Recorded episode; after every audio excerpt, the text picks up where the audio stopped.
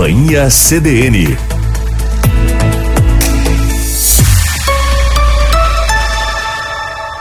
Carla Torres.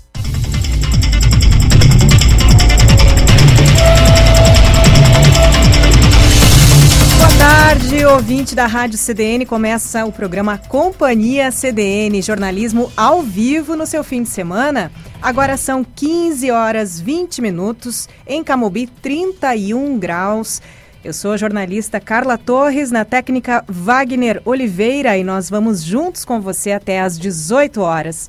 Então, 15 e 21, 31 graus, então muita instabilidade. Hoje, tempo nublado. Vamos de previsão do tempo completa aí para este fim de semana e o início dessa nova semana? Sol e aumento de nuvens desde essa manhã, pancadas de chuva à tarde, também à noite. Tivemos chuva na Tancredo Neves, em Camobi não teve, no centro não teve, mas está instável. Conta aí pra gente, participe do programa 991362472. Tem pontos da cidade e da região em que chove e outros não, né? A mínima hoje foi de 17 e a máxima prevista é de 32 graus. Vamos cuidando aqui, 31 agora. Vamos ver se alcançamos esses 32 previstos de máxima para hoje. Nessa segunda-feira, condições parecidas com as deste domingo, sol e aumento de nuvens na parte da manhã, tarde e noite com poss possíveis pancadas de chuva. A mínima prevista é de 19 e a máxima, assim como hoje, 32 graus. Dar uma olhadinha na semana, olha só. Vamos dar uma olhadinha como é que ficam esses próximos dias ao longo da semana. Segunda-feira temos aí mínima, como eu disse, de 19, máxima de 32 e seguimos assim ao longo, pelo menos até quinta-feira, mínimas entre 18 e 19, máximas de até 32 graus. Alguma possibilidade de chuva, principalmente até terça-feira. E atualizamos as condições de tempo por aqui. Eu já dei o contato, 991362472. Sugira pautas, conte o que acontece aí na sua rua, no seu bairro. E antes de trabalhar um pouquinho mais aqui com a sequência do programa, eu não vou ocupar muito mais o Gilson Alves, nosso repórter do esporte aqui no Diário de Santa Maria. Boa tarde, Gilson. Quais são as novidades? Boa tarde, Carla. Boa tarde, ouvintes da Rádio CDN. Chegando então com as informações esportivas, vamos começar pelas locais, porque hoje pela manhã o Santa Maria Soldiers, equipe de futebol americano da cidade, é, disputou um jogo amistoso contra o Erechim Coroados, claro, como o nome já, já diz lá de Erechim, e o Soldiers venceu por é, 34 a 10, ou melhor, 32 a 10. E esse jogo marcou a retomada do Santa Maria Soldiers após dois anos. A equipe vem treinando já desde janeiro, mas nas últimas duas temporadas, em função da pandemia e como não haviam eh, competições programadas, a equipe estava, bem dizer, parada, né? Mas em janeiro teve a retomada, eh, cerca de 80% do grupo de, de jogadores eh, retornou e a partir de então reiniciaram os treinamentos. E esse amistoso de hoje então marcou a, a retomada, foi lá no Colégio Marista, ou no campo do Colégio Marista, no bairro Nova Santa Marta. E agora, o foco do Santa Maria Soldiers é o campeonato estadual, o gauchão de futebol americano, que começa em março e a estreia do Soldiers está marcada para 19 de março contra a equipe do Bulldogs de Venâncio Aires aqui em Santa Maria. Ainda não há um local oficial sobre a realização da partida, mas a tendência é que seja no estádio Presidente Vargas, né, o estádio do Inter SM. Mas o local será confirmado mais próximo da data do jogo, então 19 de março, a estreia uh, dos Soldiers nesta uh, retomada, agora já como eu digo com relação a competições. Será o primeiro jogo oficial em meio à pandemia, no dia 19 uh, de março. Vale falar também sobre o Gauchão, oitava rodada do Campeonato Gaúcho. O Grêmio foi o primeiro entre os times da dupla Grenal a entrar em campo. Venceu ontem por 4 a 0 o São Luís de Ijuí. Uh, o jogo marcou a, a reestreia do técnico Roger Machado no comando técnico do Grêmio, na Casa Mata, como a gente usa aqui no Rio Grande do Sul. O Grêmio venceu por 4 a 0 bem diferente das atuações que a gente vinha acompanhando anteriormente. Os gols marcados pelo Diego Souza, também uh, na sequência pelo Rildo, e no segundo tempo o Nicolas e o Janderson cobra, uh, cobrando pênalti decretaram então o placar 4 a 0 para o Grêmio contra o São Luís de Juí. O Grêmio já era o primeiro, ou melhor, dividia a pontuação do primeiro colocado com o Ipiranga, venceu retornou então à liderança. Depende do resultado de hoje do Ipiranga de Erechim, que enfrenta o Brasil de Pelotas lá no Bento Freitas. Mas se o Ipiranga, por exemplo, empatar, o Grêmio já se mantém na primeira colocação uh, do gauchão e eu me refiro à fase classificatória, né?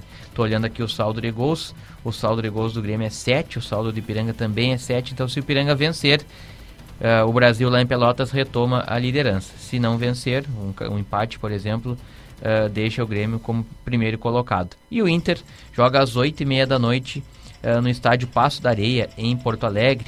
No nome atualizado agora é o estádio Francisco Noveleto, a Casa do São José de Porto Alegre. Então Inter e São José, hoje às 8h30 da noite. Os demais jogos dessa oitava rodada, ontem teve uma partida, o Guarani de Bagé ganhou a primeira, venceu o União Frederiquense por 1 a 0 e além do jogo que eu já citei agora há pouco, Brasil versus Ipiranga, hoje também 19 horas eh, tem Caxias e Novo Hamburgo e a rodada será completada com uma partida amanhã, quando o Aimoré, às 20 horas, recebe o Juventude. Esses, então, os seis jogos da eh, fase classificatória, a oitava rodada do Campeonato Gaúcho. Lembrando que são uh, 11 rodadas, todos contra todos uma única vez, já estamos próximo do fim, então já tem só mais três rodadas. Depois já se define os quatro primeiros ao chamado mata-mata, semifinais, e os dois últimos caem para a divisão de acesso, caem para a segunda divisão do futebol gaúcho, que é onde está, por exemplo, o Inter SM, a gente fala do São Gabriel também, que é da região. Então os dois últimos do gauchão uh, irão para uh, jogar a divisão de acesso do ano que vem. E esses os principais destaques do esporte. A gente pede que uh, acompanhe também no diário sm.com.br ainda durante a tarde. A gente vai atualizar com mais informações sobre essa vitória do Santa Maria Soldiers. O colega Gabriel Marques esteve acompanhando essa partida. Uh, vamos colocar imagens do, do, jogo também e mais informações sobre esta partida e, claro, demais também sobre uh, outras, uh, outras pautas esportivas que teremos ao longo desse domingo. Tá certo, Gilson. É, é trabalho, hein, para atualizar tudo isso no diário sm.com.br, mas fica aí o convite para você acompanhar completo todo esse material sobre o qual o Gilson nos contou agora. Bom trabalho, Gilson. Obrigado, igualmente. E até mais. Seguimos por aqui com os destaques do Companhia CDN deste domingo. Além das notícias do fim de semana em Santa Maria e região, temos aí também, daqui a pouquinho, o assistente de conteúdo da TV Diário, Denzel Valiente, que nos traz informações mais atualizadas sobre a situação dos incêndios na Argentina. Destaques da edição de segunda-feira também daqui a pouquinho no Companhia CDN, edição de segunda-feira do Diário. E daqui a pouco, no segundo bloco, tem, tem uma conversa com a professora e escritora Nikellen Viter, vencedora na categoria Conto da edição 2022 do Prêmio Açorianos de Literatura com a obra 17 Mortos. Imperdível essa entrevista com Nikellen por aqui. No quadro Empreender pelas Redes, vamos conhecer a história da Tintas do Fruto, empreendimento da Emily Freitas, que se dedica ao trabalho com aquarela natural. Tem também colunas de Márcio Grings e Moda Pra Quê? Hoje com Antonella Pitinin. Tem ainda o Programe-se no Sofá com a jornalista e cineasta Kita Toneto. E para encerrar o programa, a crônica da semana é com Fabian Lisboa.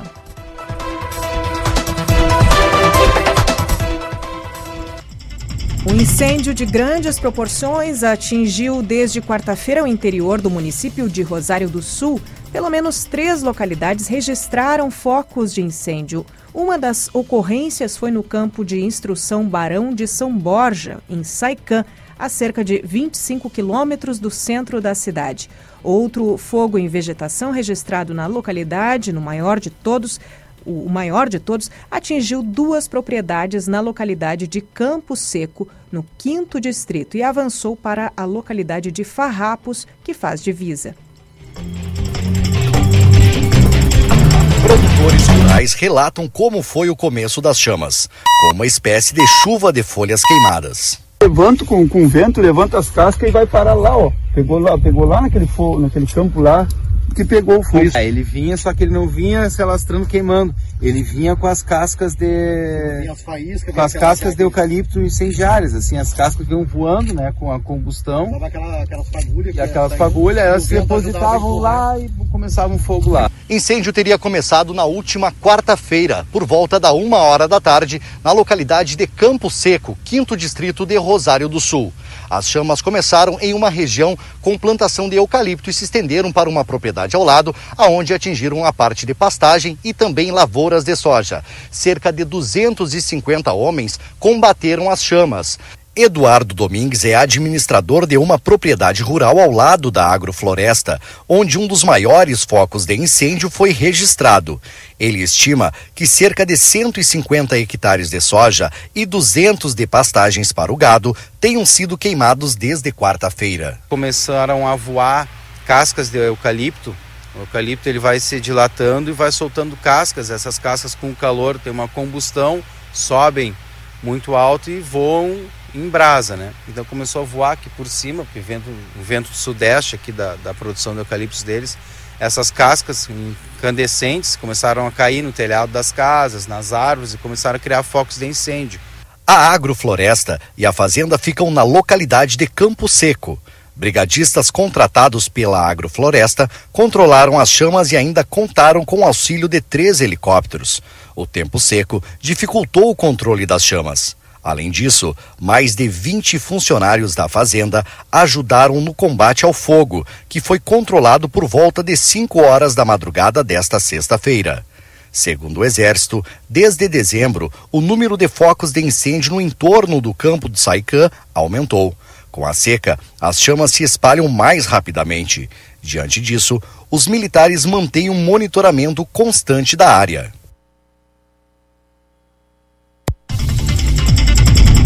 Então, Rafael Menezes, do BEI, que nos trouxe todos esses detalhes sobre o incêndio no Saicã, em toda aquela região.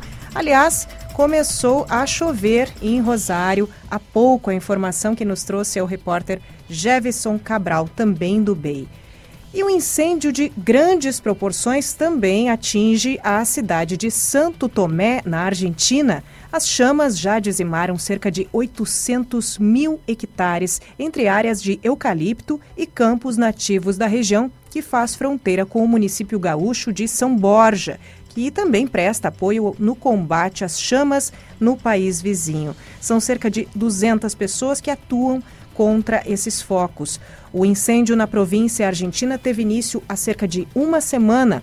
O tempo quente e seco favoreceu a propagação das chamas e ainda dificulta o trabalho do Corpo de Bombeiros, que ainda deve atuar na região pelos próximos dias.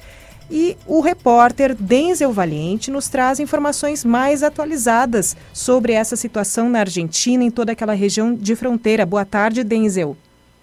Boa tarde, Carla. Boa tarde a todos os ouvintes da CDN. Bom, como estava dizendo, então, é um incêndio de grandes proporções que está atingindo a cidade de Santo Tomé, que é cidade da província de Corrientes, na Argentina, uh, que faz fronteira com o município de São Borja, aqui na fronteira oeste.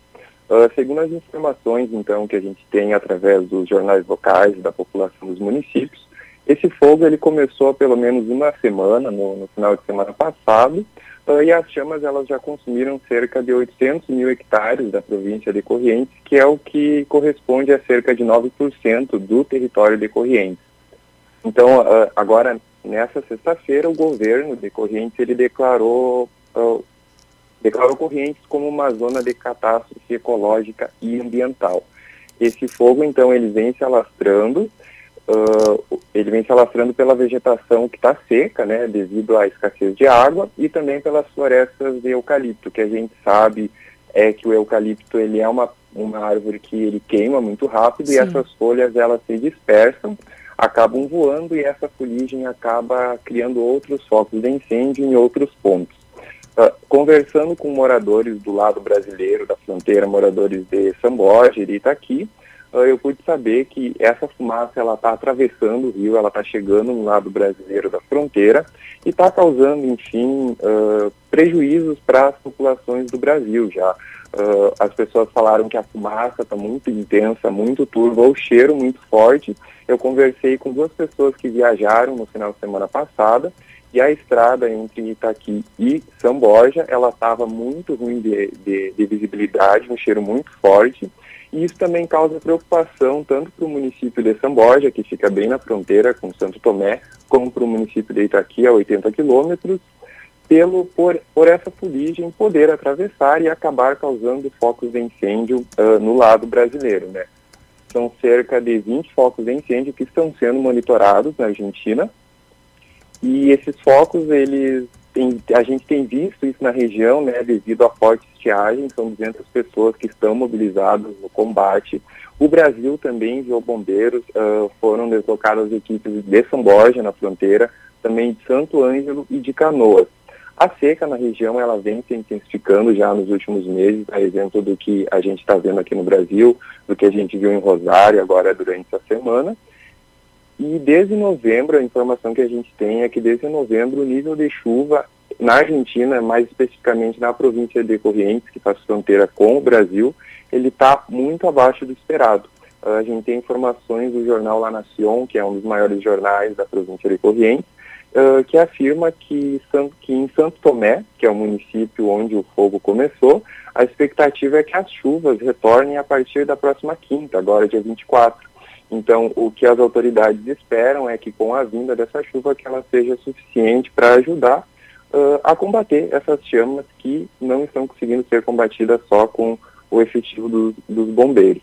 Mas a maior reclamação das pessoas que eu conversei ao longo desse, desses dias é a, o forte cheiro da fumaça e também a nebulosidade que essa fumaça está causando no céu de toda a região da fronteira oeste, tanto em Itaqui como em São Borja e até mesmo em Uruguaiana. Carla? Certo, Denzel, muito obrigada pelas últimas informações muito atualizadas aí e é assustadora a proporção de, desse estrago, né? Porque são de, quase 10% do território de Corrientes. Verdade, né? Isso, 10 por, quase 9% do território, quase 10% do território já teve a, a vegetação totalmente queimada. Né? As imagens são assustadoras, são muito tristes e é muito rápido o avanço desse fogo. Denzel, um ótimo trabalho para ti, uma boa semana também. Obrigado, tchau, tchau, bom trabalho. Tchau, tchau, obrigada. Então, Denzel Valiente, repórter do Diário, que nos traz todos esses detalhes, essas últimas informações a respeito do combate a esses cerca de 20 focos de incêndio na Argentina e também todas as consequências, os problemas que já atravessam a fronteira e chegam aí para plantações, para a qualidade do ar, para a visibilidade em estradas gaúchas também. Esse é o Companhia CDN, jornalismo ao vivo no seu fim de semana. Agora são 15 e 38, 30 graus em Camobi. Siga conosco, daqui a pouquinho tem entrevista com Nikellen Viter.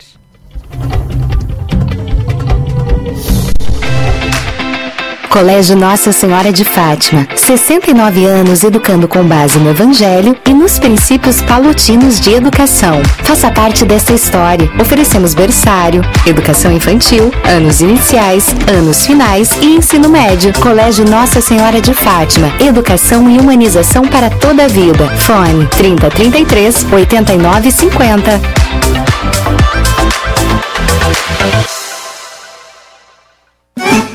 Locarmac trabalha com a locação de equipamentos e máquinas para construção e serviços em geral. Atende desde o construtor até a dona de casa. Oferece um grande estoque de equipamentos para construção, jardinagem, limpeza, marcenaria e muito mais. Locarmac, tudo para sua construção ou reforma. Locarmac, Avenida Medianeira 398, telefone 3222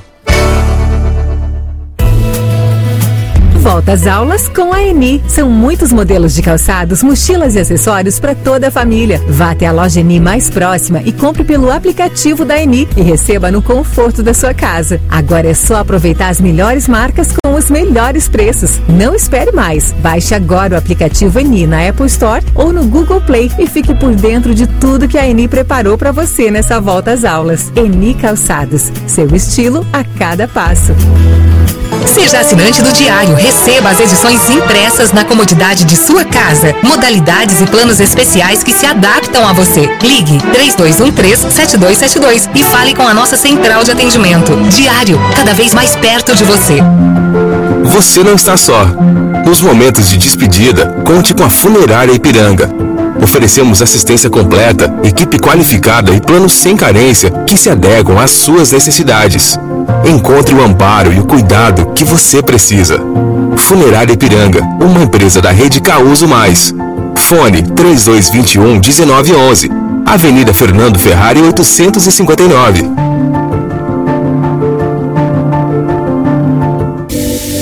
Chegou a edição de verão do Junte Compre do Diário.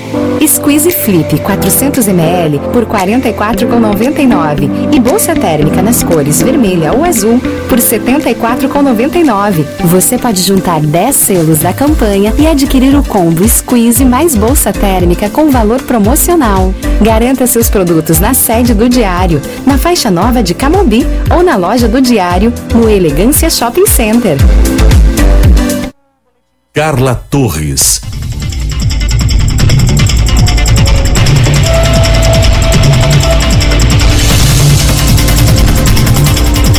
Voltamos com o programa Companhia CDN, jornalismo ao vivo no seu fim de semana. Eu sou Carla Torres, na técnica de áudio Wagner Oliveira. Vamos juntos com você até às 18 horas, neste domingo, 20 de fevereiro, agora 15 horas 41 minutos. 30 graus em Camobi. Você participa pelo nosso WhatsApp 991362472, 991362472. E agora, no Companhia CDN, eu recebo a professora do curso de História da UFSM e escritora Nikellen Viter, ela que é vencedora na categoria Conto na edição 2022 do Prêmio Açorianos de Literatura com a obra 17 Mortos. O livro é uma coleção de sete contos que se passam no cenário do Rio Grande do Sul, mesclando história com lendas regionais que foram ouvidas pela autora quando criança. Boa tarde, Nikellen. Oi, Carla, tudo bom? Boa tarde. Tudo bem. Em primeiro lugar, parabéns, parabéns por essa conquista. É um, é um prêmio muito sonhado aí por escritores, né, como tu. É, muito obrigada, muito obrigada. Realmente, é, é um prêmio muito tradicional do Rio Grande do Sul e que tem uma expressão nacional, até a gente pode dizer. Então, realmente é, na maioria dos escritores, cobiça em algum momento da carreira ganhar esse prêmio. Olha só, a gente tem aqui que só de ouvir essa breve sinopse já dá vontade de ler essas histórias, de ter acesso a, a tudo isso né, que se passou, talvez, claro, por uma questão de é, cultura oral que nós temos, ouviu de vó, ouviu de mãe, ouviu dos antepassados aí é, processou e claro, com toda a tua, todo o teu conhecimento sobre história, foi mesclando tudo isso. Como é que foi esse processo para chegar em 17 mortos? Pois é, é um, eles foram contos construídos em épocas diferentes, assim, não foram contos que foram planejados especificamente para esse livro.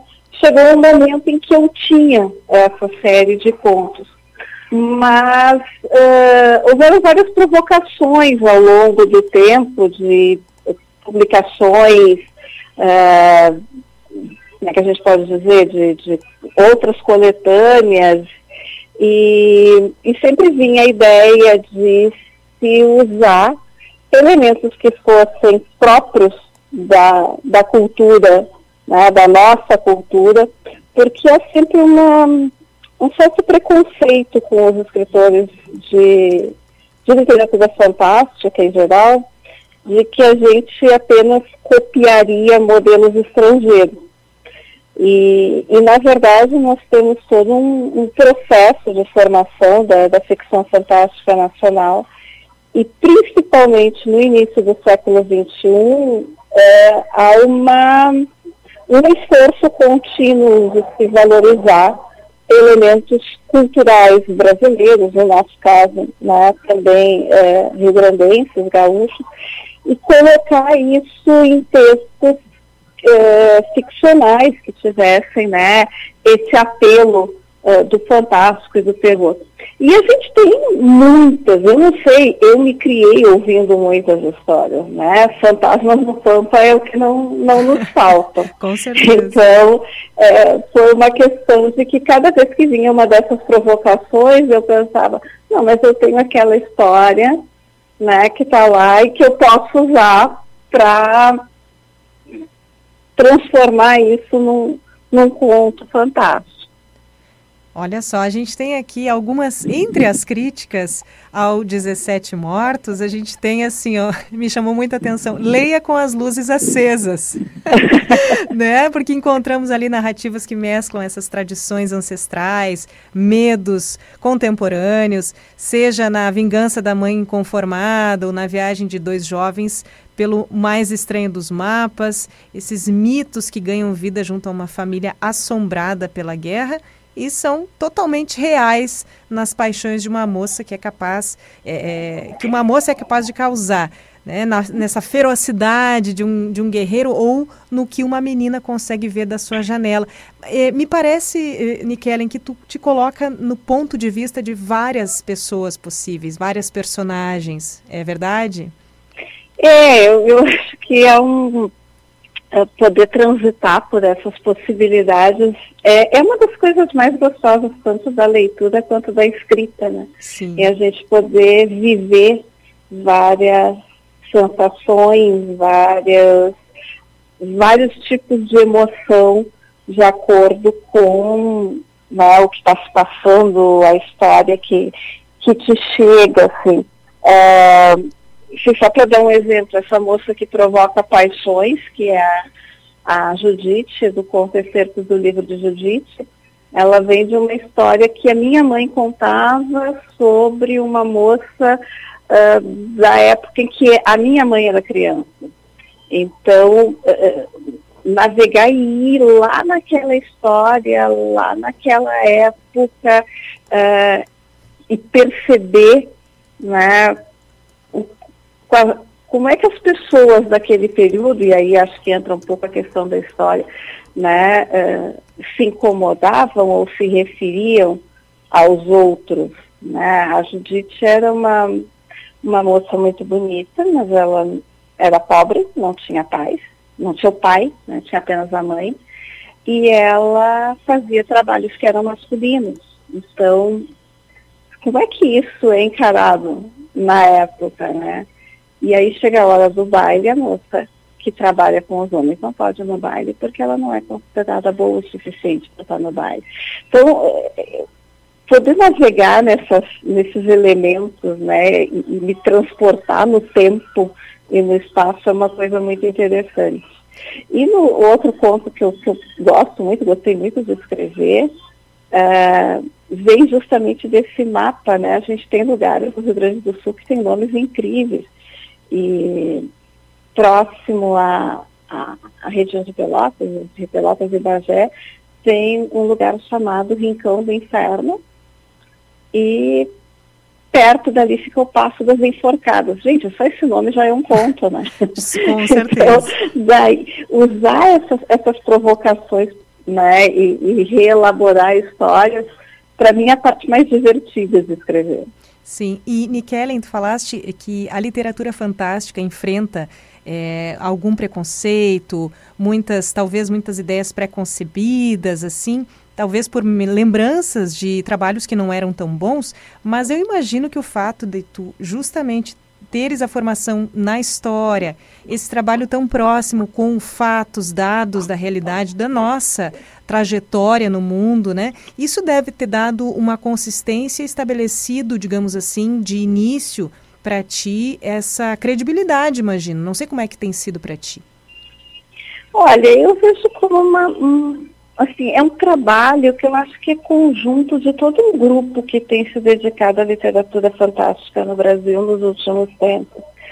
Uh, não, não acho que é uma coisa muito assim, ah, né, a Penny Kellen é historiadora, porque na verdade, né, veja, se você for fazer um levantamento hoje, uma grande quantidade de uh, escritores de literatura fantástica, você vai achar um, nossa, um número muito expressivo de acadêmicos, né?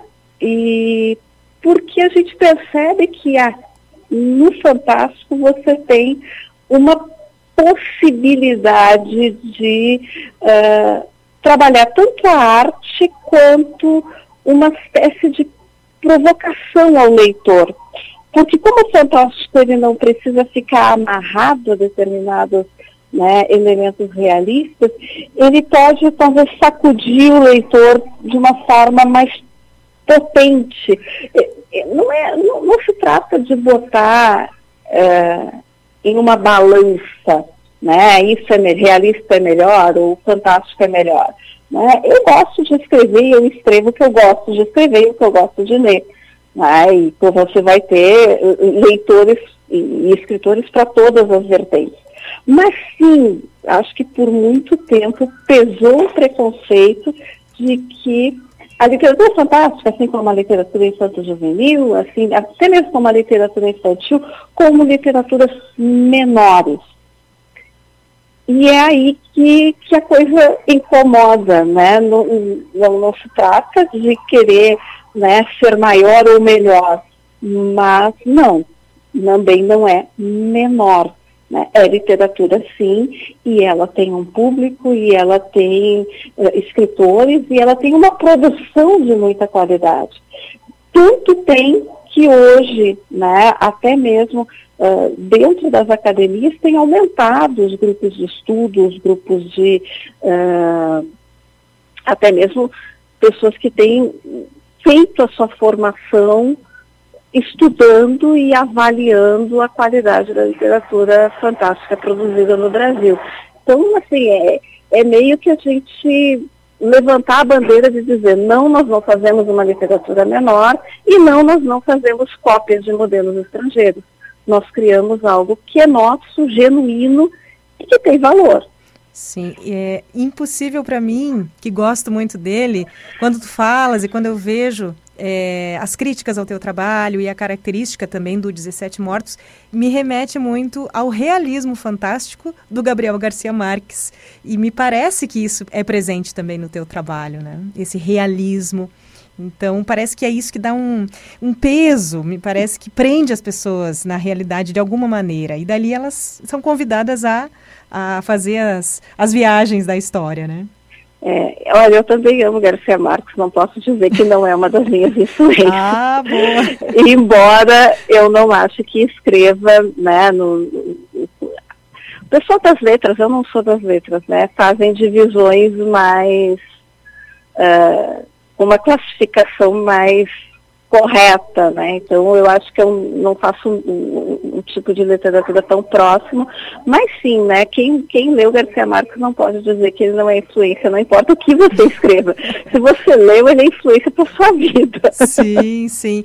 né? Porque é o escritor maior, assim, dentro da, da, da, da literatura latino-americana. Sim, Nikellen, eu estou vendo aqui que entre os teus últimos livros né, está Viajantes do Abismo, 17 Mortos também de 2020. Nós temos ali a Alcova da Morte, 2017, Territórios Invisíveis, daquele mesmo ano. Tu tens esse, esse, trabalho mais intenso, talvez concentrado em alguns anos, ou como é que é a tua, a tua rotina com a escrita? Para quem quer começar de repente, né? Falar um pouco disso, se tu puderes. É, assim, é, existem algumas coisas que a gente tem que pensar é, em ser escritor no Brasil e, e no meu caso ainda ser uma escritora mulher no Brasil. Sim. Né?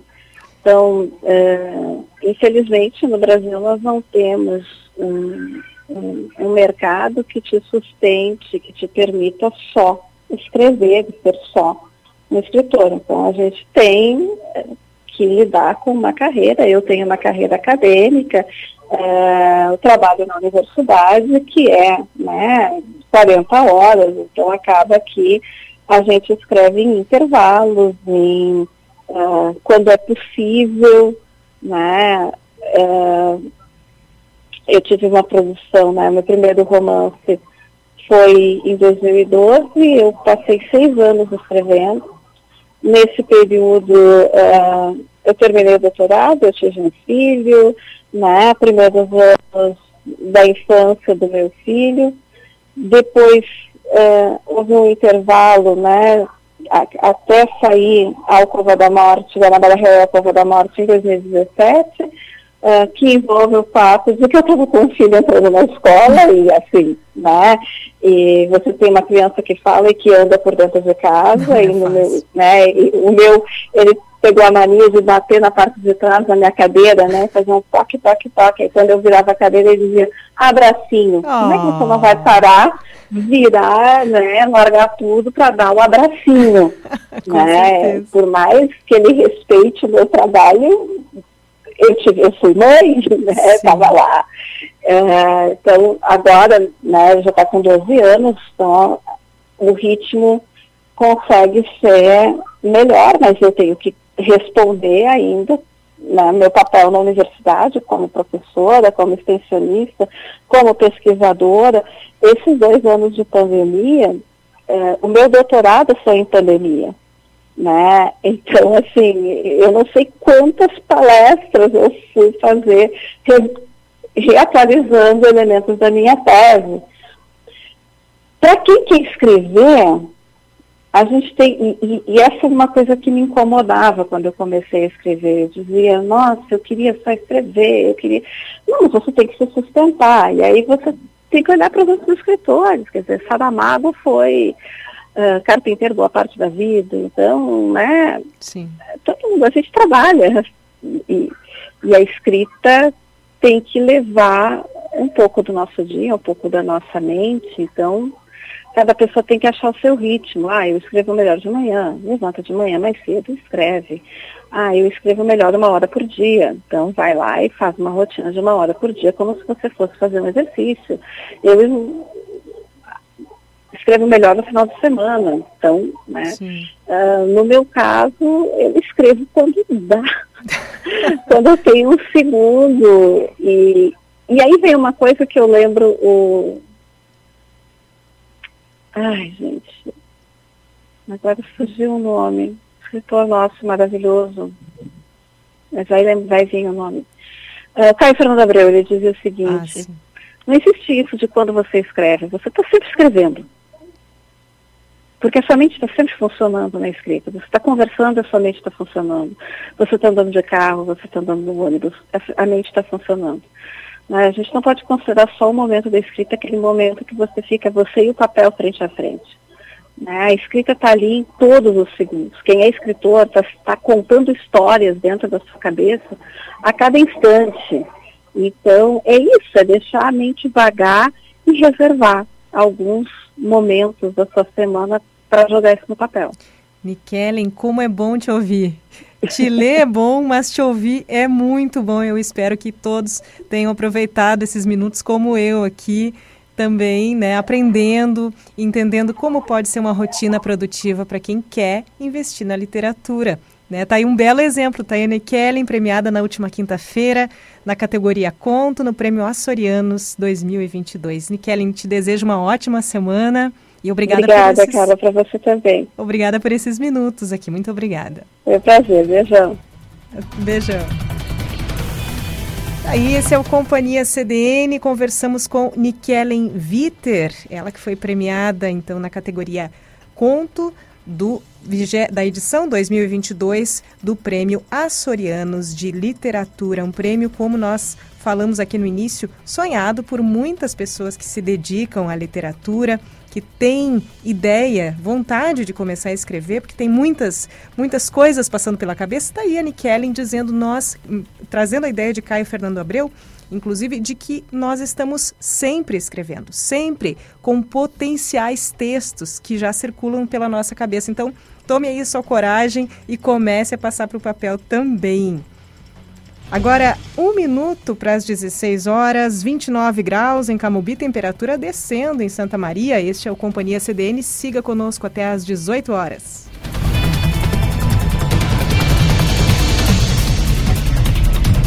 Quer ter o prazer de sorrir, falar e comer com mais segurança? A Davante Odontologia Implantes é uma clínica completa para a sua saúde bucal e estética facial. Aqui você encontra equipe com mais de 20 anos de experiência em implantes dentários e última tecnologia. Agende uma avaliação e venha realizar o sonho do seu implante dentário. Fale com nossa equipe pelo WhatsApp 99220 6058. Venha conhecer nossa nova estrutura na Duque de Caxias 1863, Santa Maria. Estacionamento com manobrista. Na hora de comercializar a sua safra, conte com a confiança e a credibilidade da Cotricel. Sete unidades para recebimento de grãos, recebimento de arroz e soja em São Cepé, Restinga Seca, Formigueiro, São Pedro do Sul e Vila Nova do Sul. E de soja em São Gabriel e São Vicente do Sul. Deposite sua safra com segurança. Deposite na Cotricel.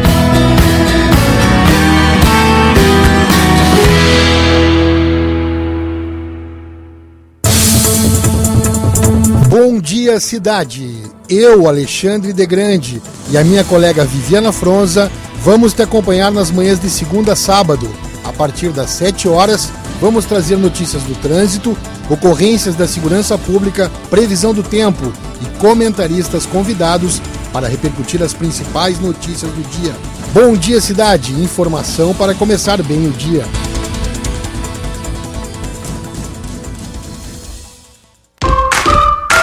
Comprar ou vender seu imóvel, confie na equipe que mais vende Nilo Imóveis, especialistas na comercialização de imóveis. Acesse imobiliarianiloimóveis.com.br e saiba mais.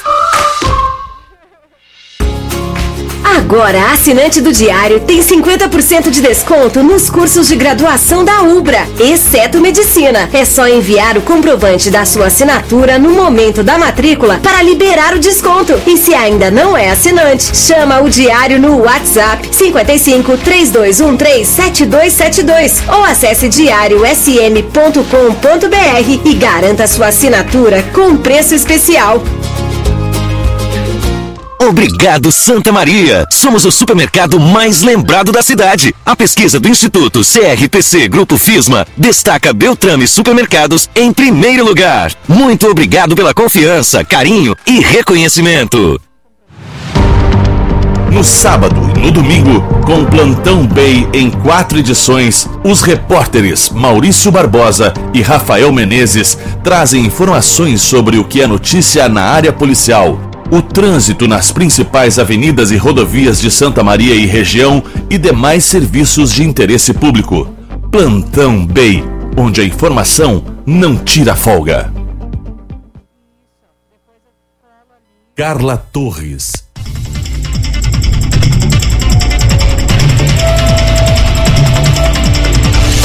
Boa tarde para você na escuta da CDN. Este é o programa Companhia CDN, jornalismo ao vivo no seu fim de semana. Eu sou Carla Torres, na técnica de áudio Wagner Oliveira. Vamos juntos por aí até às 18 horas com informação na medida certa para você curtir o seu domingo, começar muito bem a sua semana. Agora são 16 e 3, 29 graus em Camobi. E a sua participação hoje vem pelo WhatsApp 991362472, 991362472. Você sugere pautas, conta o que acontece na sua rua, no seu bairro e daqui a pouco isso vira notícia por aqui, sim. Acontece muito, boas pautas vêm pelo, pelo nosso WhatsApp, porque você aí, ouvinte, participa da nossa programação. Vamos de previsão do tempo para este domingo, início de semana. Olha só. Sol e aumento de nuvens. Desde amanhã tivemos aí algumas pancadas de chuva. Na Tancredo Neves, por exemplo, teve chuva. No centro já não choveu, em Camobi ainda também não. Mínima hoje 17, máxima de 32 graus, mas ao que tudo indica, a temperatura deve começar a baixar, né? Porque já estamos aí em meia tarde final da tarde praticamente e não deve subir muito mais não, mas a previsão é de até 32 graus neste domingo. Nesse momento 29 graus em Camobi e essa segunda-feira tem condições parecidas com as de hoje, sol e aumento de nuvens desde amanhã, tarde e noite com possíveis pancadas de chuva. A gente teve chuva também, que eu sei, no bairro Perpétuo Socorro. Conta aí pra gente se choveu na sua, no seu bairro, na sua região. Mínima prevista para essa segunda, esta segunda-feira é de 19 graus e a máxima, como hoje, é de 32.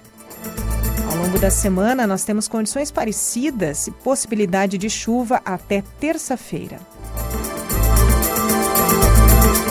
Por falar em tempo, os reflexos da estiagem aumentam na cidade. Até essa sexta-feira já foram 149 pontos de distribuição de água, 14 a mais do que na última semana. Já são 205 famílias ou cerca de 805 pessoas abastecidas em nove distritos e seis bairros de Santa Maria. Por isso, Todos os dias, a Prefeitura, por meio da Defesa Civil, em conjunto com o Exército Brasileiro, segue com a entrega de água, água potável para suprir a necessidade humana e animal, onde a população mais precisa. O jornalista Rogério Kerber conversou com o chefe de gabinete do prefeito de Santa Maria, que coordena essas ações. Alexandre Lima revela que até sexta-feira a prefeitura já havia entregue mais de 1 milhão e 600 mil litros de água para as famílias atingidas pela seca. Para se ter uma noção dessa quantidade, em todo o ano passado, o volume de água entregue foi de 2 milhões de litros. E esse número deve ser ultrapassado já nas próximas duas semanas. Vamos ouvir o chefe de gabinete. O quadro de estiagem ele se consolidou muito no último bimestre do ano passado, com déficit é, de chuvas que se consolidou ao longo do ano.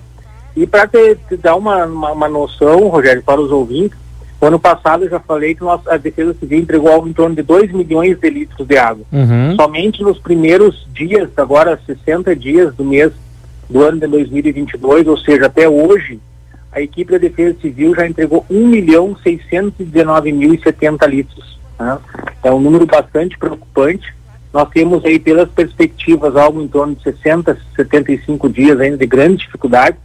Até os meteorologistas de vocês alertam isso há bastante tempo. Lá para o mês nós de maio, né? É, nós temos aí uh, 200, 169 pontos de distribuição de água, 80% dessa distribuição é para o consumo humano, 20% para a sustentação animal e também para a agricultura familiar.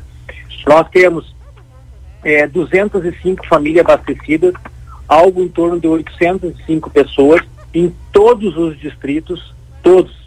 É, está focado basicamente, né, o processo mais agudo, digamos assim, de falta de água é Santa Flora, Santo Antão, é, São Valentim e Boca do Monte, ou seja, na região oeste da cidade mas isso não quer dizer que em outros pontos também nós não estejamos entregando água.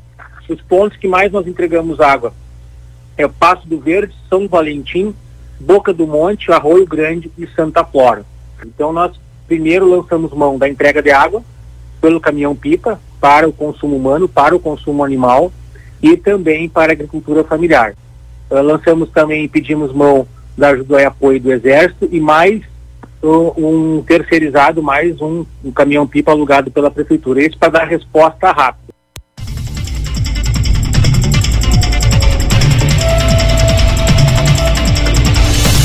Quarta-feira, a Prefeitura iniciou a entrega de reservatórios de água para famílias vulneráveis em situação é, difícil né, na cidade, afetadas aí pela, pela estiagem. Até amanhã de sexta-feira, a Defesa Civil Municipal entregou 20 reservatórios de água. A partir de segunda, amanhã, as entregas são para moradores dos distritos de Santa Flora, Pains e Arroio Grande. Um levantamento técnico e social feito pela Prefeitura e assinado por uma assistente social é a base para definir quem pode receber esses reservatórios. As estruturas ficam nos pátios dos cidadãos por um tempo determinado. O chefe de gabinete, Alexandre Lima, também falou sobre essa entrega de reservatório. As 49 unidades adquiridas até agora representam um investimento de 80 mil reais. Vamos ouvir. Então, nós iniciamos na quarta-feira e nós já entregamos 20, fechamos 20 a entrega, e entregaremos mais 8 na segunda-feira. Dos 49 que nós adquirimos, algo em torno de 80 mil reais investidos pelos cofres públicos aqui da Prefeitura de Santa Maria, nós estamos abastecendo minimamente essas famílias, esses núcleos, que tenham a esperança e que tenham água para cozinhar, que tenham água para higiene, que tenham água para beber, e também minimamente que para muitas famílias pode representar um mínimo de renda, né? Que é através dos animais, com a venda do leite, ou a produção de hortifruti granjeiros, como é a, a microprodução dessas famílias. Então, a, a situação é extremamente preocupante. O prefeito exigiu que nós dessemos resposta rápida e assim o fizemos. O senhor falava 20 reservatórios entregues já no distrito de Arroio Grande, mais oito segunda-feira em qual localidade? Isso, nós vamos entregar em Paim, Santa Flora e Arroio Grande. Nós entregamos em Santo Antão, lá na Marighella, entregamos no Arroio Lobato, entregamos na Boca do Monte, César Pina, Picada Bastos, Picada 12 de Maio, Costa Montanha, aqui em Camobi, nós entregamos dois. Lá na localidade é, do Arroio dos Viados, em Arroio Grande, eram 48 pessoas, né? 28 pessoas ou são adolescentes crianças e pessoas idosas, ou seja, precisam do nosso apoio. Tem minimamente mínimo de renda, mas tem muitas dificuldades de pelo menos ter a, a, chegada de água. E os reservatórios que nós levamos lá encheu de vida essas pessoas. Como é que é feito o reabastecimento? Com que frequência desses reservatórios? Nós entregamos diariamente, nós batemos o pico semana passada de entrega diária de 126 mil litros. Então tu veja a necessidade de água ou a falta de água que está tendo, em especial nas micropropriedades nos distritos de Santa Maria, nós estamos entregando diariamente com três caminhões pipa. E também vai o Vigiágua, porque nós temos uh, que cuidar da qualidade da água que está sendo armazenada e entregue por nós. Então o Vigiágua vai junto, ele, ele recolhe amostras de água dos caminhões, ele recolhe amostras de água dos reservatórios e atesta em alguns dias a qualidade e permanentemente junto com as entregas, o Vigiago está controlando a qualidade da água que está sendo entregue para suas famílias.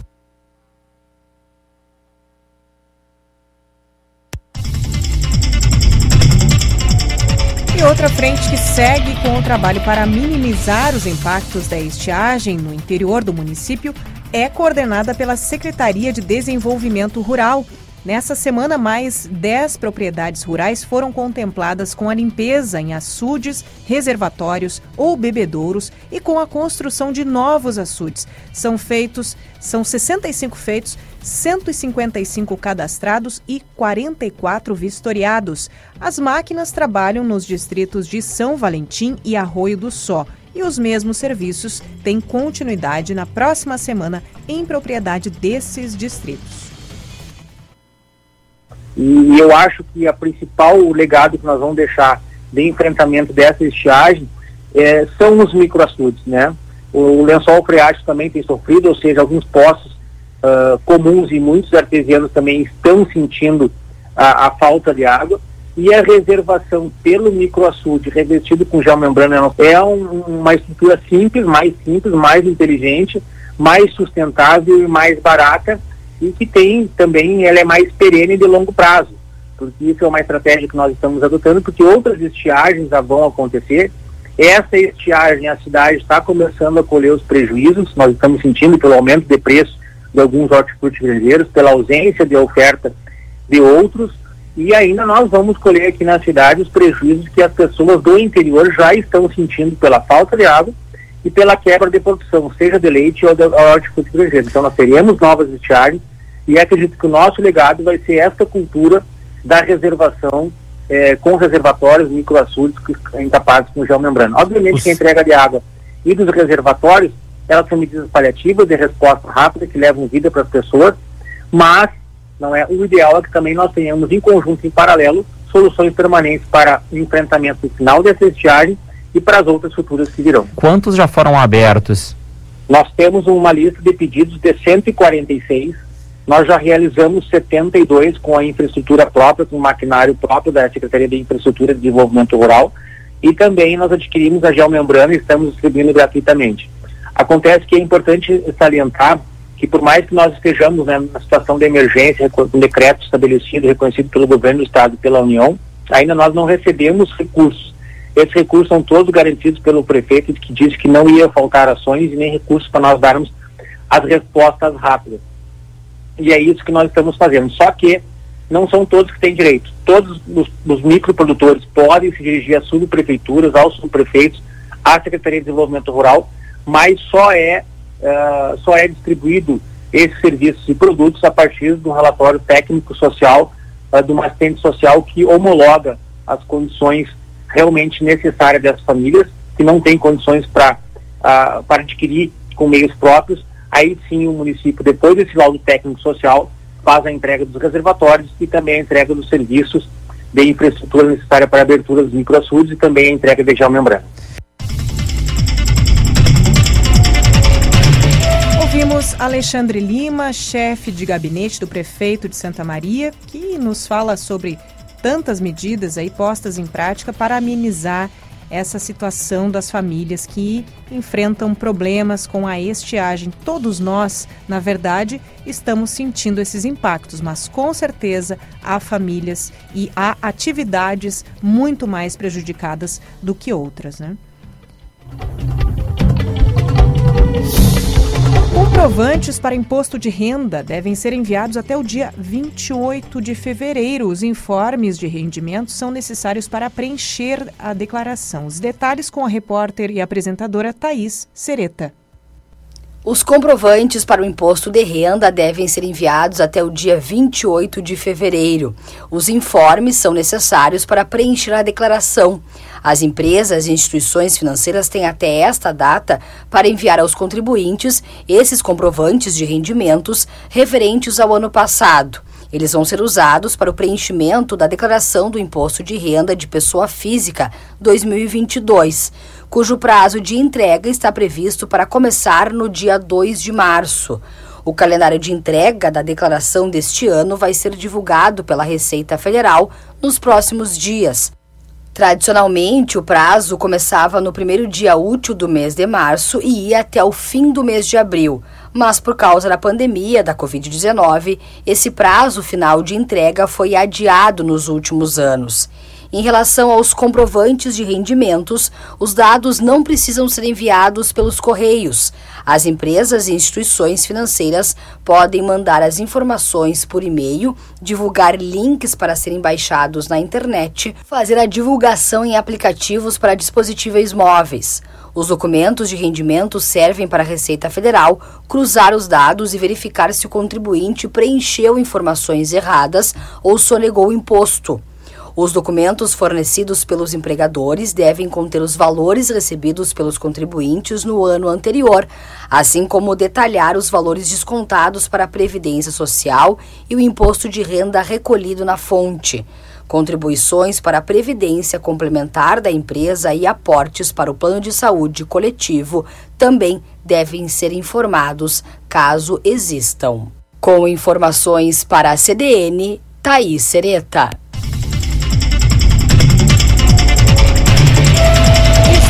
Vigor a portaria do Tribunal Regional Eleitoral que obriga a apresentação do passaporte vacinal para atendimento ao público. A medida se estende também aos servidores da Justiça Eleitoral e é também com Thaís Sereta que nós temos mais detalhes sobre isso. Está em vigor desde o dia 15 de fevereiro a portaria da Justiça Eleitoral Gaúcha, que estabelece a obrigatoriedade do passaporte vacinal, tanto para servidores quanto para o público acessar o Tribunal Regional Eleitoral, o TRE, cartórios eleitorais e centrais de atendimento ao eleitor em todo o estado. O ciclo vacinal completo, de acordo com a portaria, considera a pessoa com idade igual ou superior a 12 anos, imunizada há 15 dias ou mais, com uma dose da vacina da Janssen ou duas doses dos demais imunizantes.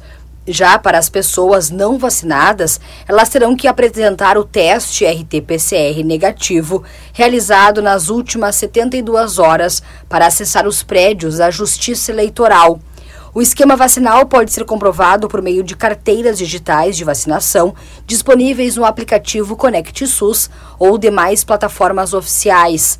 Também serão aceitos comprovantes impressos de vacinação em papel timbrado, emitidos no momento da aplicação por instituição governamental, nacional ou estrangeira, ou ainda de institutos de pesquisa clínica. Para os eleitores, além da comprovação vacinal, vai ser necessária a apresentação de documento oficial com foto na entrada do prédio. A Justiça Eleitoral de Santa Maria, inclusive, fixou um cartaz com avisos sobre essa medida. Por enquanto, os atendimentos são somente online, presencial só em casos excepcionais e previamente agendados pelo telefone 148. A medida vale pelo menos até o final do mês de fevereiro. Com informações para a CDN, Thaís Sereta.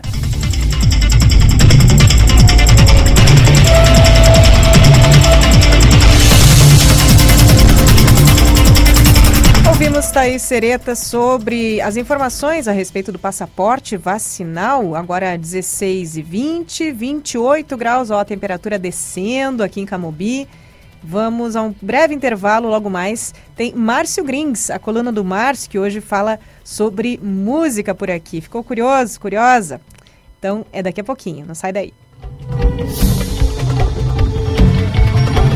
Shopping China Rivera. Você encontra mais de 2 mil produtos em ofertas e mais de 10 setores com várias opções de compras. Os melhores preços de ar-condicionados, bebidas e perfumes importados, roupas de marcas como Lacoste, Tommy Hilfiger, Levi's e muito mais. Produtos importados e originais de vários lugares do mundo. Venha fazer suas melhores compras e paguem até 10 vezes no cartão de crédito nacional e internacional. Shopping China Rivera, o lugar certo para suas compras.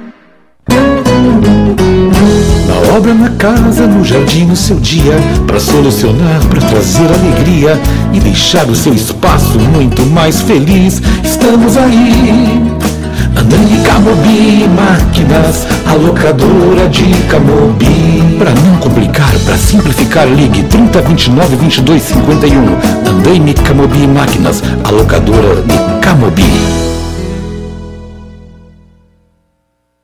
Contribuir para que os projetos sociais Patas Amigas, Pelos Animais, Somos Pet e Projeto Aquiles sigam ajudando os animais também é nossa missão. Agora, toda assinatura do diário terá 20% do valor revertido para que os projetos sigam ajudando os animais. Para assinar é fácil. Acesse diariosm.com.br ou chama no WhatsApp número 3213 7272. Os principais fatos da semana e a forma como eles interferem na vida dos santamarienses são abordados por mim, Viviana Fronza, e pelos meus convidados no programa Análise. Todo sábado, às 10h30 da manhã, traremos informações do que é notícia e os assuntos que vão movimentar a agenda do fim de semana. Análise, a voz da repercussão dos fatos da semana. Está com sintomas de Covid-19 ou teve contato com alguém positivado? Não fique na dúvida. Realize seu teste no LabMed. Nosso atendimento foi normalizado e estamos com estoque de exames para diagnóstico da Covid em todas as unidades do LabMed. O RT-PCR é padrão ouro no diagnóstico, indicado entre o segundo e sétimo dia de sintomas e para assintomáticos. Garanta a sua segurança e de quem você ama. Procure um dos pontos LabMed e realize seu teste. Você sabia que pode ajudar as entidades assistenciais de Santa Maria sem tirar um real do bolso? Destine parte do valor do seu imposto de renda para os fundos da criança, do adolescente e do idoso de Santa Maria. Quem tem impostos a restituir também pode destinar, pois o valor será somado ao que terá de volta e com correção. Consulte seu contador. Imposto solidário não custa nada, vale muito. Uma campanha com o apoio do Grupo Diário.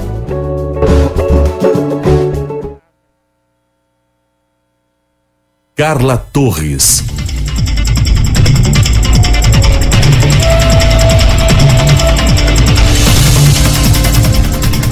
Voltamos, Companhia CDN com você até às 18 horas, jornalismo ao vivo no seu fim de semana e tem entretenimento também, tem variedades por aqui, tem cultura e é hora dele, Márcio Grings. Boa tarde, Márcio.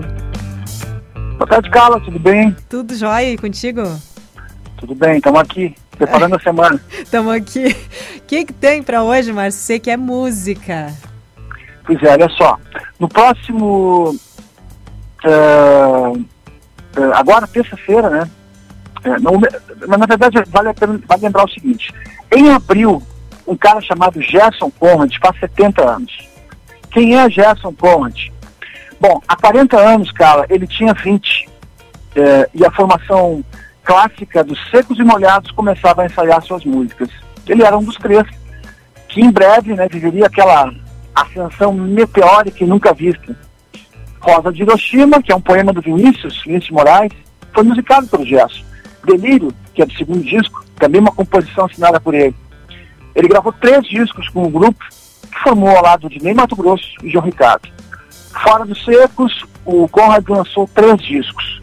Um disco muito bom e esquecido, chamado Gerson Conrad e Zezé Mota, em que a Zezé canta as músicas que ele fez, eh, junto com Paulinho Mendonça.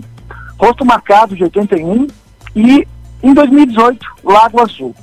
Agora, recentemente, em 2020, acompanhado de Rogério Batalha e Alu Júnior, ele colocou ainda no mundo um EP chamado Fio do Meu Destino.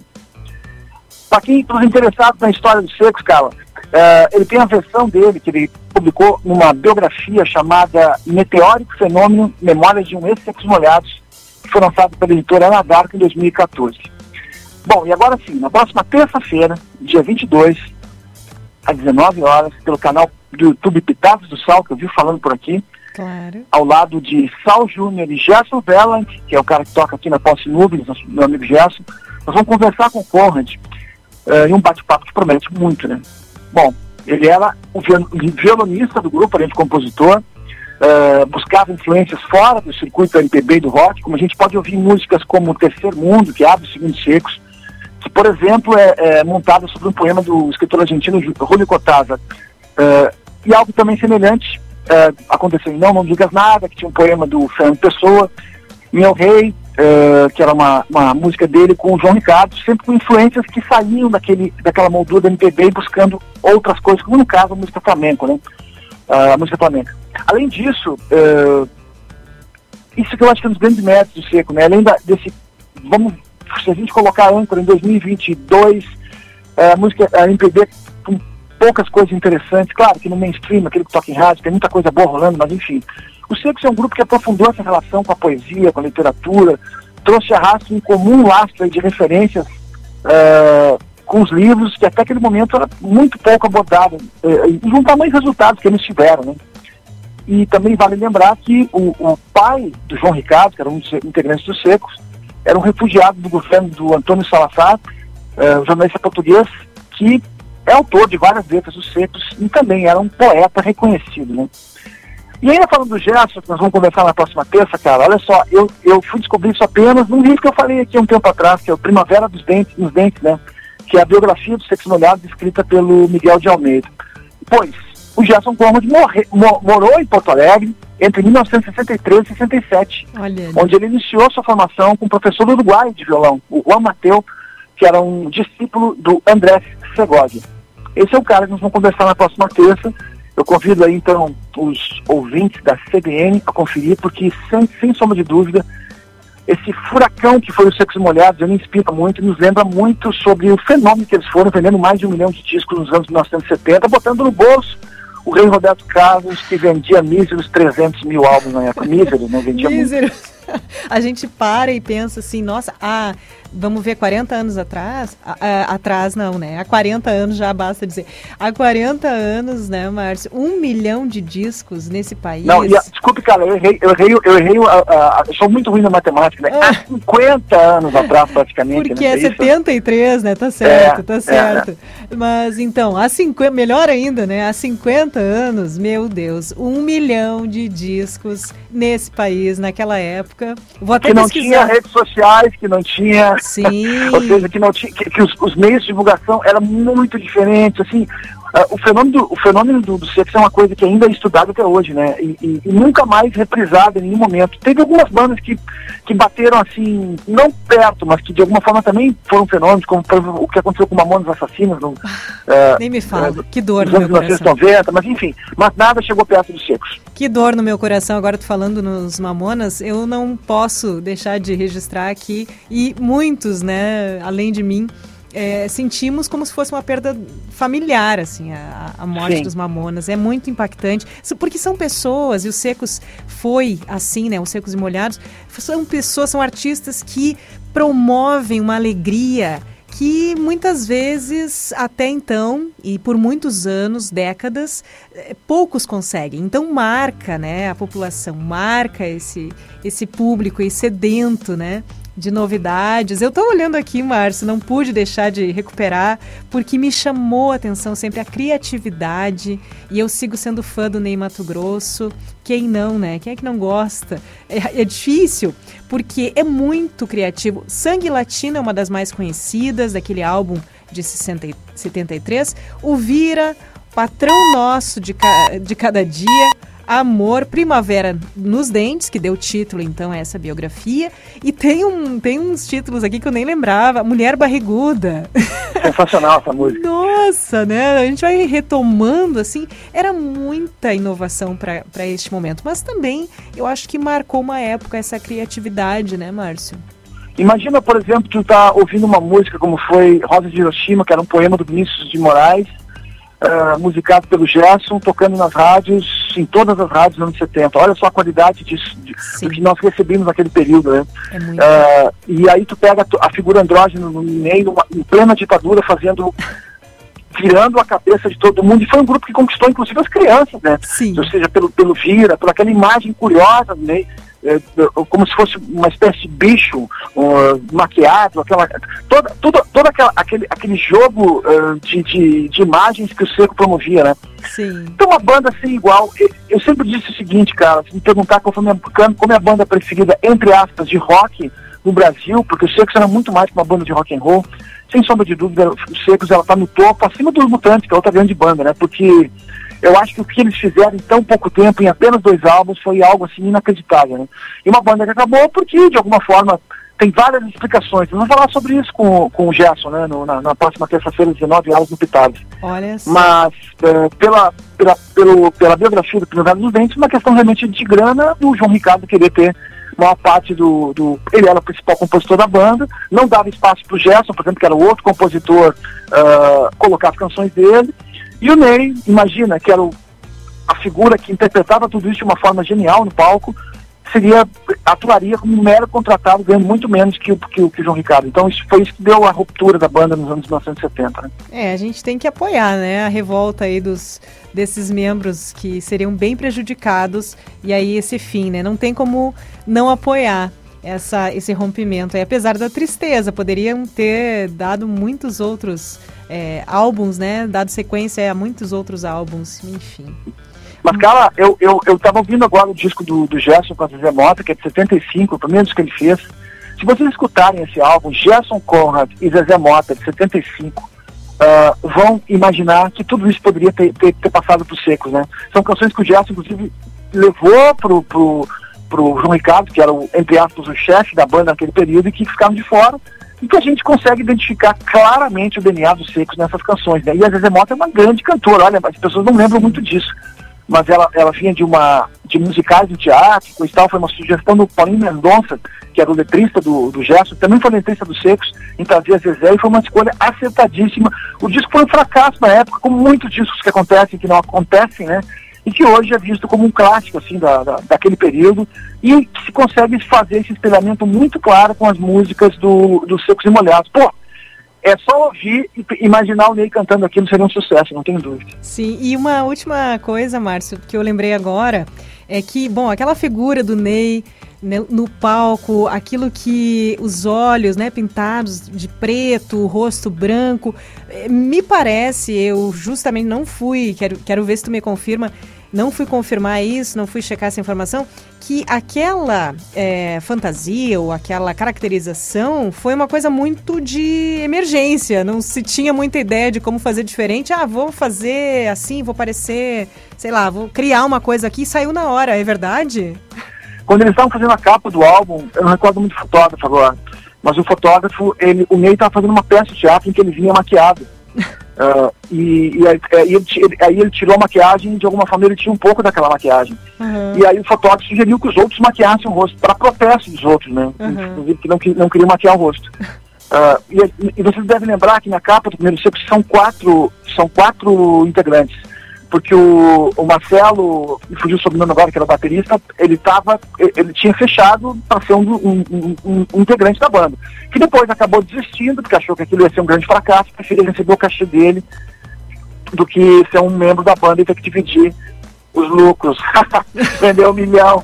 Imagina, imagina o erro do cara, né? Mas enfim. Imagina e a aí, culpa. em, depois. é, e aí, em cima dessa capa que foi montada, de alguma forma, eles começaram a. Logo depois, eles come... foi feita bastante tempo antes do disco ser, ser finalizado. E aí, no final das contas, o Marcelo, antes disso, disco sair, ele saiu da banda. E aí não tinha como refazer aquela capa, de alguma forma eles começaram a explorar a criança das maquiagens, fizeram o primeiro show, inclusive, sem maquiagens. E a partir de um determinado momento, eles começaram a usar as maquiagens como um adereço permanente do, da banda, né? E isso acabou pegando, né? Pegando porque foi uma marca registrada, né? Tem até uma lenda urbana que dizem que o Kiss ah, eu ia chupou, dizer. é. Mas, olha, vamos, vamos lá, a gente deve lembrar que o, que o Alice Cooper já fazia isso antes dos secos, então tinha uma... Uh, o, o, esse, esse glam rock já estava em efervescência nos Estados Unidos, então foi, foi, eu acho que uma grande, um grande lance que a gente tem que pensar sobre isso é que houve uma sincronia entre a música brasileira, o cenário da música brasileira e o, o do cenário norte-americano inglês, essa história de realmente de androgenia, de, de pintar, de usar roupas mais coloridas, assim, essa coisa do glitter, né, que começou a rolar de uma forma muito forte. Né? Então foi uma sintonia realmente de uma época em que isso estava começando a acontecer, né? Uh, e os secos, pô, foi, o timing deles foi perfeito, né? Realmente ali tu vai pegar uh, Mark Bolan, David Bowie, uh, Kiss, uh, Alice Cooper, e eu falei de, de, artistas tanto ingleses quanto americanos, né? E aqui no Brasil os secos fazendo a mesma coisa. Certo. Márcio, aliás, olha só, falando em MPB, eu não sei se tu ouviu ontem, mas a gente teve o primeiro convidado, né? A primeira Primeira vez, então, no ar do Estúdio B, que é um quadro produzido e apresentado pelo nosso técnico de áudio aqui da rádio, Marcelo Cabala. Então, todo sábado, pertinho ali das 17 horas. E eu te convido também a ouvir e a contribuir se tiver sugestões, pessoas, artistas conhecidos aí para indicar, porque o que, que o Marcelo faz? Ele, ele garimpa talentos, tanto da cidade, do estado, do Brasil, e vai trazer essas entrevistas aqui pra gente, é cada sábado, hein? Olha que legal. Maravilha. Pô, isso aí é para ser celebrado, hein? Mais um espaço aí, e eu acho que demorou, né? A rádio tem que tocar mais música, vamos lá. Mas poderia agora, por exemplo, tocar uma música do Seco, né? Pois é, mas é música autoral. é música autoral, né? Então a gente tem esse material que não está em lugar nenhum, em nenhuma outra plataforma até o momento, vai estar tá tocando por aqui. Isso é realmente legal. um espaço muito legal. Música focada em MPB. Márcio, por favor, deixa o teu convite, reforça o convite para terça-feira.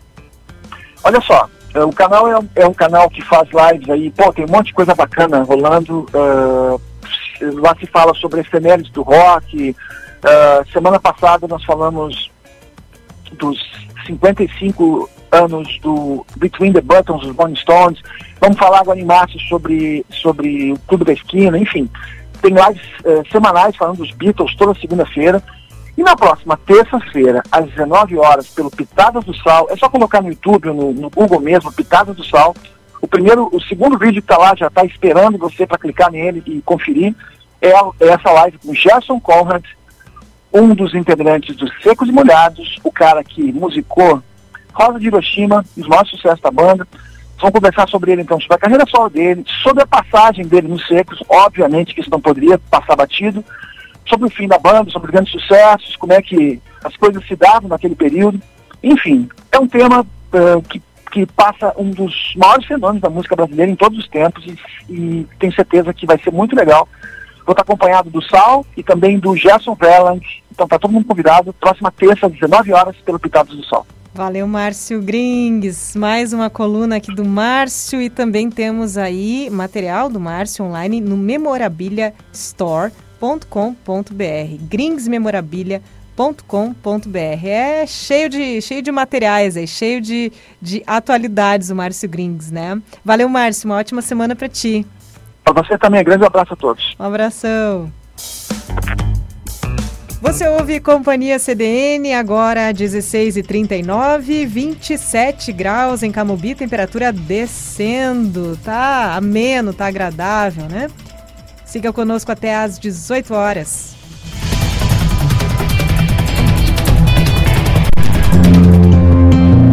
Consulte sem sair de casa no pronto atendimento virtual da Unimed Santa Maria. Se você tem um plano de saúde Unimed Santa Maria, sua videoconsulta sai por apenas um real. É só acessar o app do Hospital Unimed Santa Maria no seu smartphone e seguir os passos na tela. É rápido, fácil e 24 horas. Baixe o aplicativo e consulte agora mesmo. Sua casa nunca foi tão importante como agora. A Michelle Decorações sabe bem e por isso alia os melhores produtos sob medida, como tapetes, cortinas e papéis de parede, com um serviço especializado que só quem está há mais de 40 anos no mercado pode garantir. Nos siga nas redes sociais ou utilize nosso atendimento online pelo WhatsApp 981156491. Para dar um upgrade na sua casa, chame a Michelle Decorações. Semana de aniversário de 27 anos da Diferencial Office. Dos dias 21 a 26 de fevereiro, tem a promoção de vendas especiais. Compre cadeiras ou móveis e ganhe um presente surpresa, junto com um show de descontos especiais. Promoção limitada. Aproveite! Venha nos visitar na rua Silva Jardim, 1781, fone 3222 9030.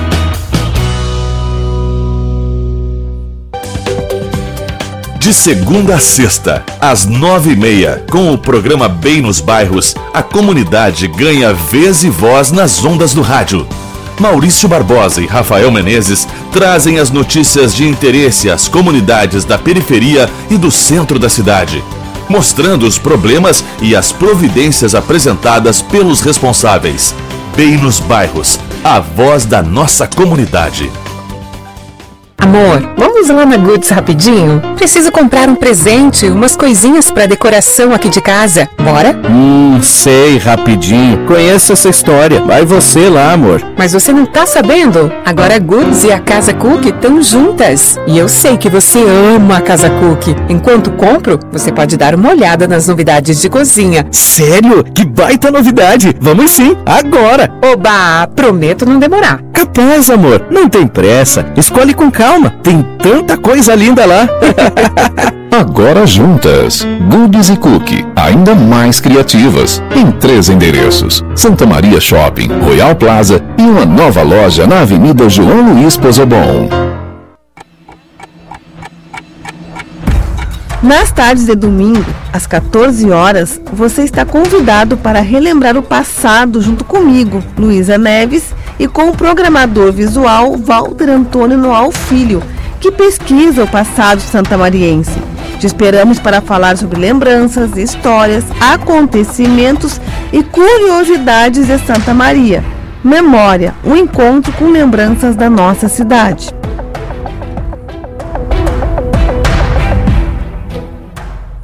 Carla Torres.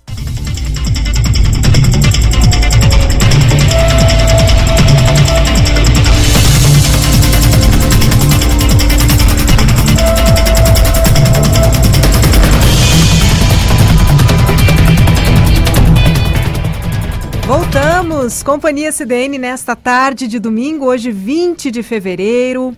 Agora 16 horas 43 minutos, 27 graus em Camubi. Já choveu aí na sua, no seu bairro, na sua rua, porque às vezes chove numa rua e não chove na outra, né? No bairro Camubi, a gente ainda não teve chuva, mas estou sabendo que na Tancredo Neves, no bairro Perpétuo Socorro, pelo menos já choveu hoje. Conta aí pra gente, participe do programa, sugira pautas, conte o que, que, que, está acontecendo aí na sua localidade. 99136-2472, 99136-2472. Também soube que está choveu, né, ou pelo menos há alguns minutos, choveu em Rosário do Sul. Informação aí repassada pelo repórter do BEI, Jevison Cabral. 99136-2472. E falando em chuva, falando em condições do tempo, a forte chuva em Petrópolis, região serrana do Rio de Janeiro, causou até ontem, eu vou conferir inclusive para atualizar esse número, 148 óbitos. Então, óbitos confirmados, né? 147 até o fim da noite ontem. A repercussão do caso deixou em alerta cidades que estão localizadas próximas a morros. Aqui em Santa Maria, o Instituto de Planejamento fez um levantamento de 80 áreas de risco. Apesar de a maior parte dessas áreas apresentarem riscos de alagamentos, existem pontos que apresentam ameaça sim de deslizamento. Em entrevista à CDN, o arquiteto Daniel Pereiron, presidente do IPLAN, comentou sobre esse assunto.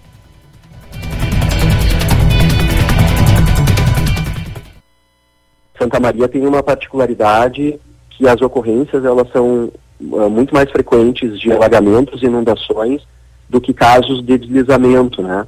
Mas apesar de termos uma área também, né, de, de topografia acentuada, de, de morros e morrotes, mas uh, ainda conseguimos de certa forma barrar um pouco, né, a ocupação irregular ou até regular nesses nos morros, nas altitudes um pouquinho mais elevadas que que são a consequência muitas vezes dos deslizamentos. Né? Então o que nós fizemos foi coletar as informações junto à Defesa Civil e não são só áreas de risco, são áreas de ocorrência, né? Tem uma diferença.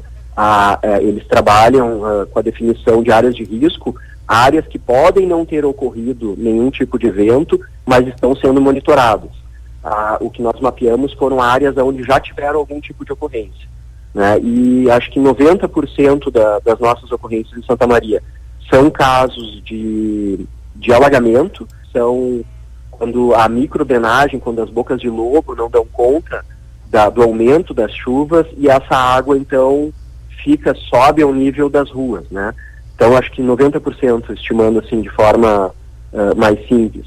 Depois nós temos alguns casos de inundação, né, que daí seria uma macro drenagem, seriam os nossos arroios, nossos córregos, e uh, talvez menos de 10 casos de deslizamento.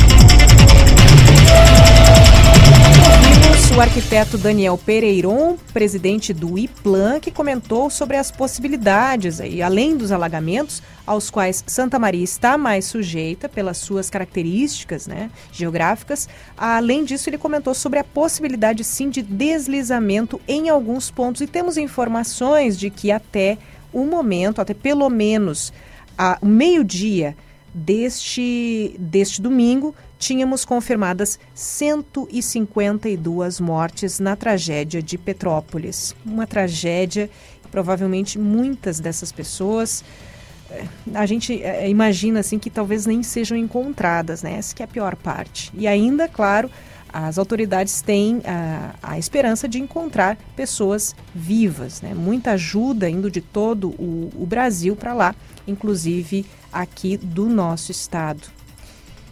Seguimos com informação aqui no Companhia CDN. A definição sobre o reajuste do transporte coletivo ficou para a semana que vem, para esta semana, que começa no domingo. Né? A Prefeitura também segue trabalhando no edital para a licitação dos ônibus, que deve ocorrer até junho. Os detalhes com Denise Olim. Havia previsão de concluir os estudos e a proposta de reajuste da tarifa de ônibus em Santa Maria até esta sexta-feira, mas a prefeitura acabou não conseguindo. Deve ficar para os próximos dias a conclusão desse estudo e também uma reunião do governo Jorge Pozobon para definir qual proposta será encaminhada para análise do Conselho Municipal de Transportes. Apesar de a planilha de custos apontar que a tarifa deveria ir dos atuais R$ 4,20 para R$ 5,50, o secretário de Mobilidade Urbana, Orion Ponce, já havia adiantado que será apresentado um valor intermediário, possivelmente abaixo de R$ 5,00. Já quanto à licitação do transporte coletivo, a previsão atual é que ela seja feita até junho deste ano, que é o novo prazo definido pela Justiça. Segundo Ponce, a partir de 11 de abril, quando as aulas da Universidade Federal de Santa Maria serão retomadas, será feita uma análise dos primeiros 60 dias do ano letivo na UFSM para ver qual será o impacto no transporte coletivo. Com base nesse número de passageiros que a cidade tiver em abril e maio, a prefeitura deve planejar a licitação. É que essa queda expressiva no número de usuários de ônibus ao longo da pandemia criou uma série de dificuldades e fica difícil até prever quantos ônibus serão necessários para serem previstos na nova licitação. Isso interfere nos custos e também gera incertezas para possíveis empresas interessadas. Além disso, a Prefeitura segue no aguardo da aprovação no Congresso Nacional dessa proposta para bancar a gratuidade dos idosos, que já passou no Senado, mas agora depende da aprovação na Câmara dos Deputados e da sanção do presidente da República. Para a Rádio CDN, Denis Olim.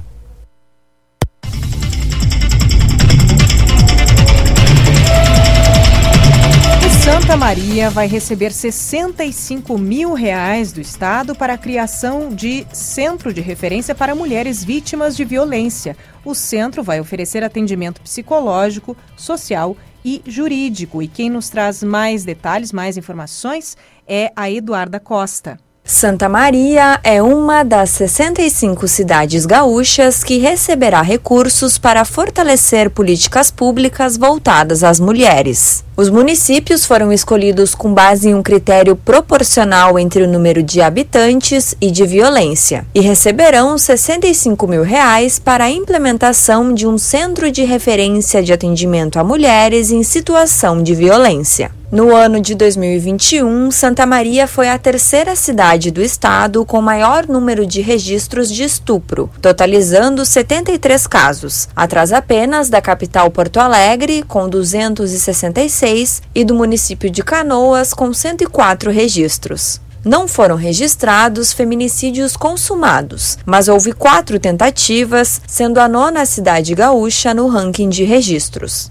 Os dados na prática são ainda maiores, pois existe a grande taxa de subnotificação, que ocorre quando as mulheres não procuram o serviço de segurança para registrar a violência sofrida, seja por medo ou desinformação. Por isso, a importância da existência de um centro especializado para atender e orientar as vítimas. A previsão é de que o centro de referência seja implementado na cidade no mês de março, que marca a data de enfrentamento da violência contra a mulher. Nesta quarta, a Prefeitura realizou uma reunião com representantes do Fórum de Enfrentamento à Violência contra as Mulheres para debater as necessidades da instalação. No centro, uma equipe multidisciplinar estará disponível para atender as vítimas, com psicólogas, atendentes sociais e jurídicas. Para a CDN, Eduarda Costa.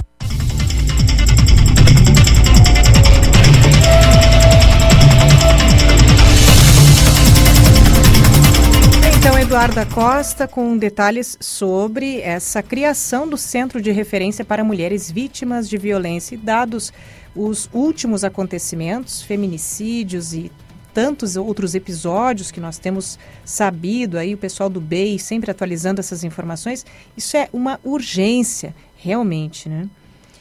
E a localidade de Banhados tem uma nova ponte que conecta, vai ter uma nova ponte que conecta a região a São Gabriel e é importante canal para o escoamento da safra. Hoje, a ponte é feita de madeira e tem 70 70 metros de extensão. Mais detalhes na reportagem de Gabriel Marques. A localidade de Banhados, em Santa Flora, distrito de Santa Maria, há anos espera por uma nova ponte e ela pode começar a ser construída ainda em 2021. Uma emenda parlamentar no valor de um milhão de reais vai ser destinada para a construção de uma ponte de concreto, que será muito útil para os agricultores da região. Passa bastante caminhão e coisa, tudo. Daí o pessoal necessita porque escoa bastante safra, soja, arroz, gado, tudo, né? Daí tem a ponte e, e também que aí dá muita enchente, chove qualquer chuva que dá, ataca, né? É, porque a vazão da lagoa não, não dá conta, né? É muita água que desce, tem bastante produtor, morador, todo. Às vezes da enchente o cara fica isolado um de tempo. É. A Rádio CDN, Jerônimo do Amaral, assessor do senador Luiz Carlos Reins, que conseguiu a emenda para a ponte, comentou como é a situação atual na localidade. Que a ponte atual que tem lá uh, nos banhados ela, ela é bem precária, né? Ela neste ano mesmo ela já foi interditada. Então ali a comunidade tem uma queixa dos alagamentos, né? Da, que, é, que, a, que a estrada fica alagada durante o período de cheias. Então tem algumas ações a serem feitas na, na estrada em si, né? alguns escoamentos, algumas aberturas de valas. E o problema que, que hoje se tem lá é, é a questão da ponte também, porque ela inviabiliza o trânsito. Então é uma volta que os produtores que, que têm que fazer, que é muito grande, né? Então elas vão, vão sair lá pelo município de São Gabriel para vir a Santa Maria. Um projeto que prevê uma nova ponte já foi elaborado pela Universidade Federal de Santa Maria, mas a construção não deve começar de imediato. A previsão é de que o repasse da emenda seja oficializado até o fim de fevereiro e que os recursos sejam depositados até junho.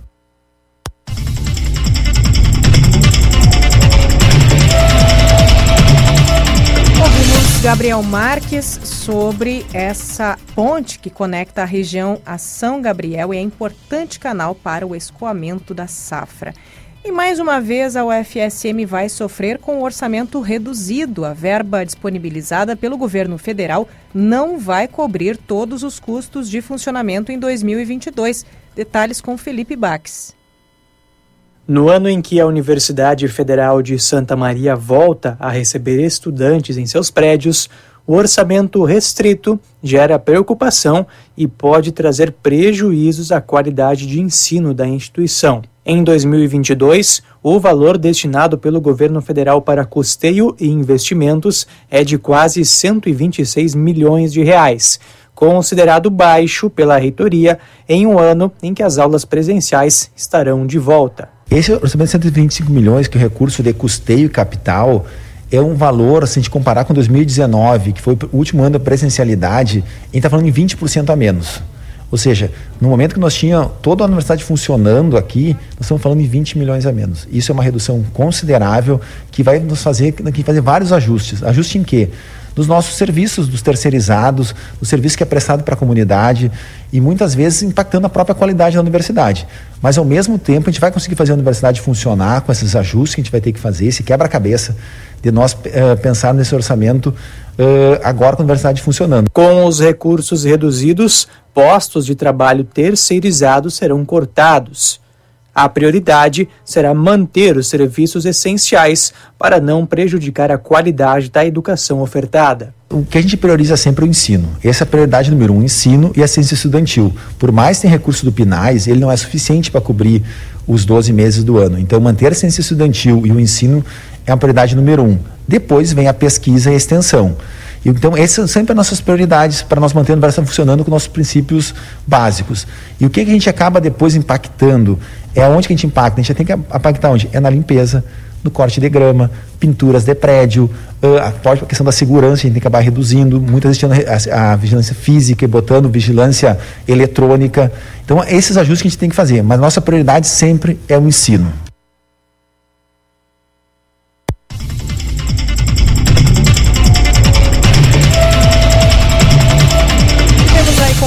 Baques, outras informações, mais informações sobre essa redução no orçamento da UFSM. E de acordo com o um informativo conjuntural divulgado pela Emater na última quinta-feira, o preço médio da saca de soja de 60 quilos está R$ 193,67 com 67 centavos na região de Santa Maria. Sobre essa cultura de verão, quem está chegando aqui na programação, quem chega com mais informações é a Francine Boink. A falta de chuva e solo sem umidade adequada não permitiram o plantio de 35 mil hectares da oleaginosa nos municípios de abrangência da Emater Regional de Santa Maria, com previsão inicial de 1 milhão e 20 mil hectares que deveriam ser cultivados. O preço da saca de soja apresentou alta em relação à semana anterior, chegando a valores médios de R$ 193,67 a saca de 60 quilos. As lavouras encontram-se em desenvolvimento vegetativo, 16%, em floração, 36% e enchimento de grãos, 38%, maduro por colher, 7% e colhido, 3%. Ainda de acordo com informações da Emater RS Ascar, no momento a perda estimada na região é superior a 45% na cultura em relação à estimativa inicial de rendimento, sendo que a maior parte da lavoura já entrou nas fases críticas para déficit hídrico, floração e enchimentos de grãos 74%, podendo aumentar esse percentual caso as chuvas não se restabeleçam. A condição de calor e falta de umidade ocasionou presença de tripes na soja, exigindo monitoramento e controle dessa praga. Outro fator importante a partir desse período é o monitoramento e controle da ferrugem asiática, da mesma forma sendo necessários cuidados com outras doenças que se apresentam nesse período da lavoura, as doenças de final de ciclo. Em função da estiagem, temos lavouras com grande abortamento de flores e vagens, além de mortes de plantas de maneira generalizada no campo. Esses danos são irreversíveis e trarão rendimentos muito abaixo do potencial previsto inicialmente para a cultura. Para a CDN, Francine Boijink.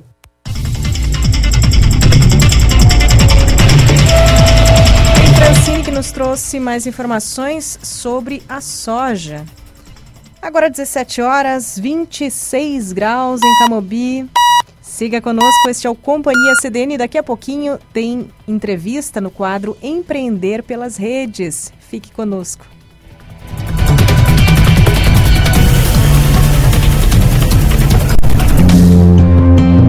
Consulte sem sair de casa no pronto atendimento virtual da Unimed Santa Maria.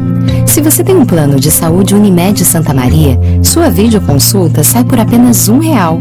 É só acessar o app do Hospital Unimed Santa Maria no seu smartphone e seguir os passos na tela. É rápido, fácil e 24 horas. Baixe o aplicativo e consulte agora mesmo. O desejo de toda mulher é estar ainda mais bonita. Para realçar sua beleza, Habitué Moda e Beleza conta com um espaço agradável e moderno. Uma equipe de profissionais altamente qualificados que cuidarão de você, da cabeça aos pés, com um atendimento personalizado e diferenciado. Permita-se vivenciar uma experiência única. Habitué Moda e Beleza. Rua Jorge Pedro Abelim, 238. Telefone 3217 8325. Contribuir para que os projetos sociais Patas Amigas, Pelos Animais, Somos Pet e Projeto Aquiles sigam ajudando os animais também é nossa missão.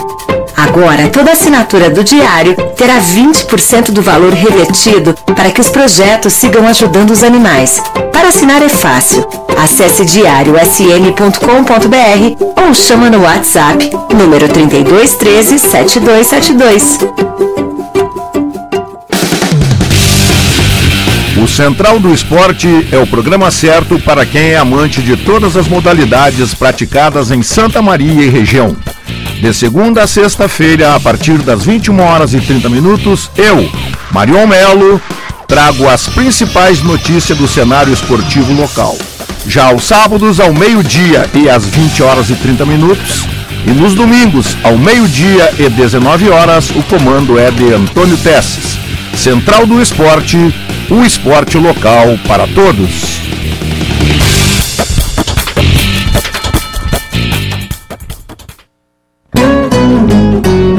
Na obra, na casa, no jardim, no seu dia, para solucionar, para trazer alegria e deixar o seu espaço muito mais feliz. Estamos aí. Andando Camobi Máquinas, a locadora de Camobi. Para não complicar, para simplificar, ligue 30 29 22 51. Andaime Camobi Máquinas, a locadora de Camobi.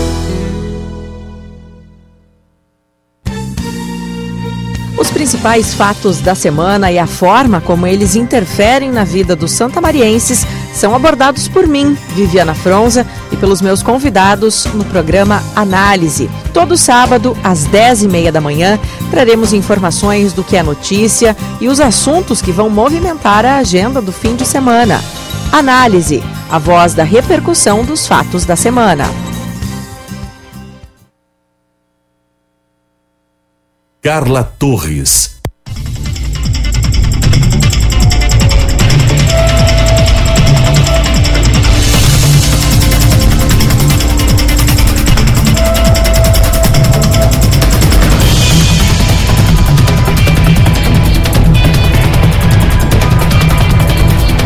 Voltamos com o programa Companhia CDN, jornalismo ao vivo no seu fim de semana. Eu sou a jornalista Carla Torres, comigo na técnica Tenho Wagner Oliveira e nós vamos juntos com você até às 18 horas. E vamos de previsão do tempo para este domingo, início de semana.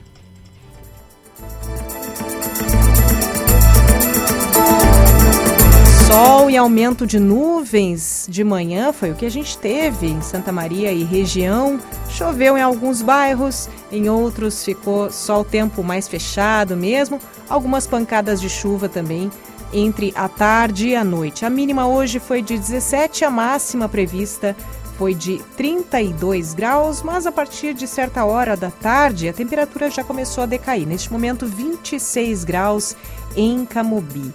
Essa segunda-feira, condições parecidas com as de hoje, sol e aumento de nuvens desde amanhã e tarde e noite, com possíveis pancadas de chuva. A mínima prevista é de 19 e a máxima é de, assim como hoje, 32 graus. Até terça-feira a gente tem aí possibilidades de chuva, né? Mais possibilidades de chuva e depois o tempo deve ficar um pouco mais seco. Mas isso tudo são previsões e todos os dias nós atualizamos para você aqui na CDN. Com a sua participação pelo nosso WhatsApp 991362472, 991362472. Companhia CDN tem edições sempre aos sábados e domingos. No sábado, o programa vai das 16h10, 16h15 até as 17h30. No domingo, vamos juntos das 15h10 às vezes 15 e 20, até às 18 horas. É informação na medida certa para você curtir aí o seu fim de semana em casa, no trabalho ou onde estiver. Acompanhe também não só pelo dial, né, pelo 93.5 FM, também pelo aplicativo Grupo Diário e você tem ainda o link da rádio na página do jornal, no site do jornal diariosm.com.br. Começa agora o quadro Empreender pelas Redes.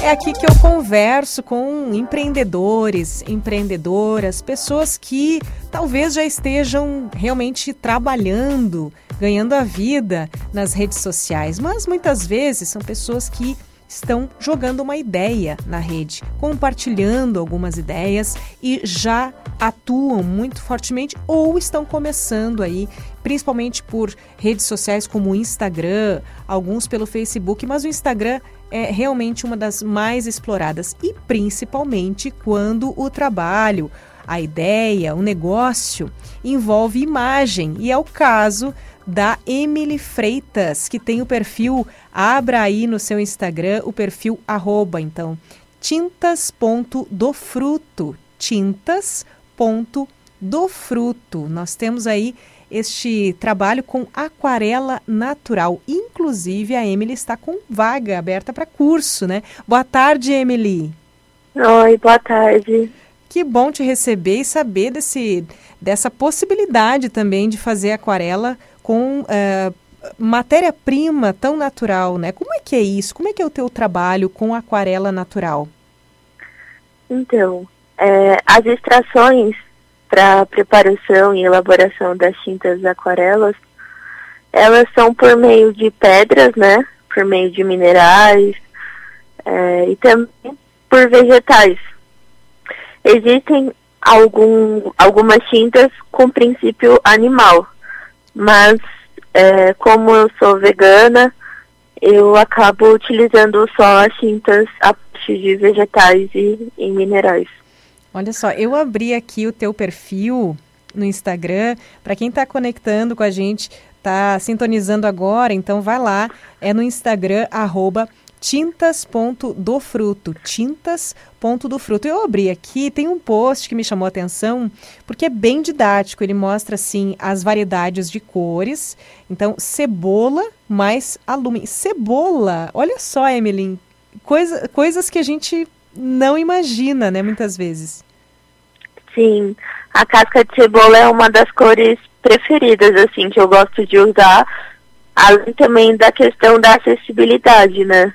A casca de cebola foi um material que fez com que eu conhecesse também muito o meu bairro, assim, porque na, na rua de trás tem a feira e eu sempre vou lá para pedir casca de cebola, para tingir as roupas e também para fazer as tintas. Então é uma forma da gente também conhecer as pessoas que estão no nosso bairro, as vendas que tem por perto. Eu gosto muito dessa parte das tintas naturais proporcionam pra gente, né? Sim. Descobrir sobre nós a partir das tintas e também é, descobrir os nossos bairros, as plantas que tem, que dá para atingir. Então acho bem legal. Olha só, para quem para quem está ouvindo, talvez tenha notado o sotaque da Emily. Ela não é daqui, ela é de São Paulo. Então, Sim. essas também pode haver uma variedade, uma, uma diferença nesse nessa matéria-prima possível, né, Emily? A cebola, claro, todo mundo no país inteiro tem acesso. Mas eu estou vendo aqui, você tem aí o pau-brasil, barbatimão, que eu não sei o que é, você pode contar pra gente, e outras possibilidades também da região. Como é que é isso? Cada pessoa, de acordo com as suas possibilidades e regiões, pode explorar essas matérias-primas? Como é que funciona? Então, é, dá para fazer tinta com bastante coisa, assim, né? Tem muita gente que faz com beterraba, com amora. Essas tintas, por mais que sejam acessíveis, elas podem mudar de cor conforme o tempo. Então, caso alguém queira fazer alguma tinta, fazer alguma experimentação, eu indicaria é, tintas que fossem feitas, né, extraídas a partir de cascas de árvores. Então, a catuaba, o barbatimão, a casca de cebola é um, é um pigmento super bom. É, dá para fazer também com a erva mate, dá para fazer com muitas coisas, assim, mas eu indicaria fazer as extrações a partir das cascas de árvore. Sim, tô... o pigmento é mais duradouro. Ah, sim, o, o pau-brasil aqui, como é bonito, né? O, a cor que fica aqui do pau-brasil.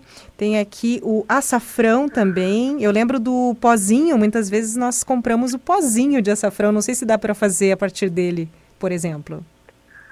Tá, é que a raiz do, do açafrão ela vai ficar um pouco mais vibrante com relação à coloração. Ah, claro. Estou vendo aqui também que tem pinhão, tem romã. Hum. E eu estou vendo também, agora há pouco na chamada, eu falei do curso. Você tem uma oficina de aquarela natural. Inclusive, olha só, com vagas sociais, oficina online uh, com vagas sociais para indígenas, quilombolas, caiçaras, mães solos e artistas periféricos. Conta para mim esse trabalho também dentro da Tintas do Fruto.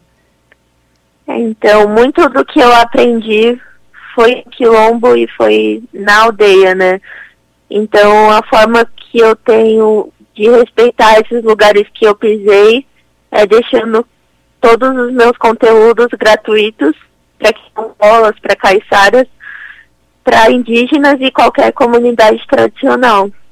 É, e hoje eu incluo os artistas periféricos, porque é a realidade que eu vivencio aqui em São Paulo, da onde eu venho, que é Diadema, um lugar periférico, e também as mães solos, que eu acho muito importante é, olhar para esse, esse lugar assim.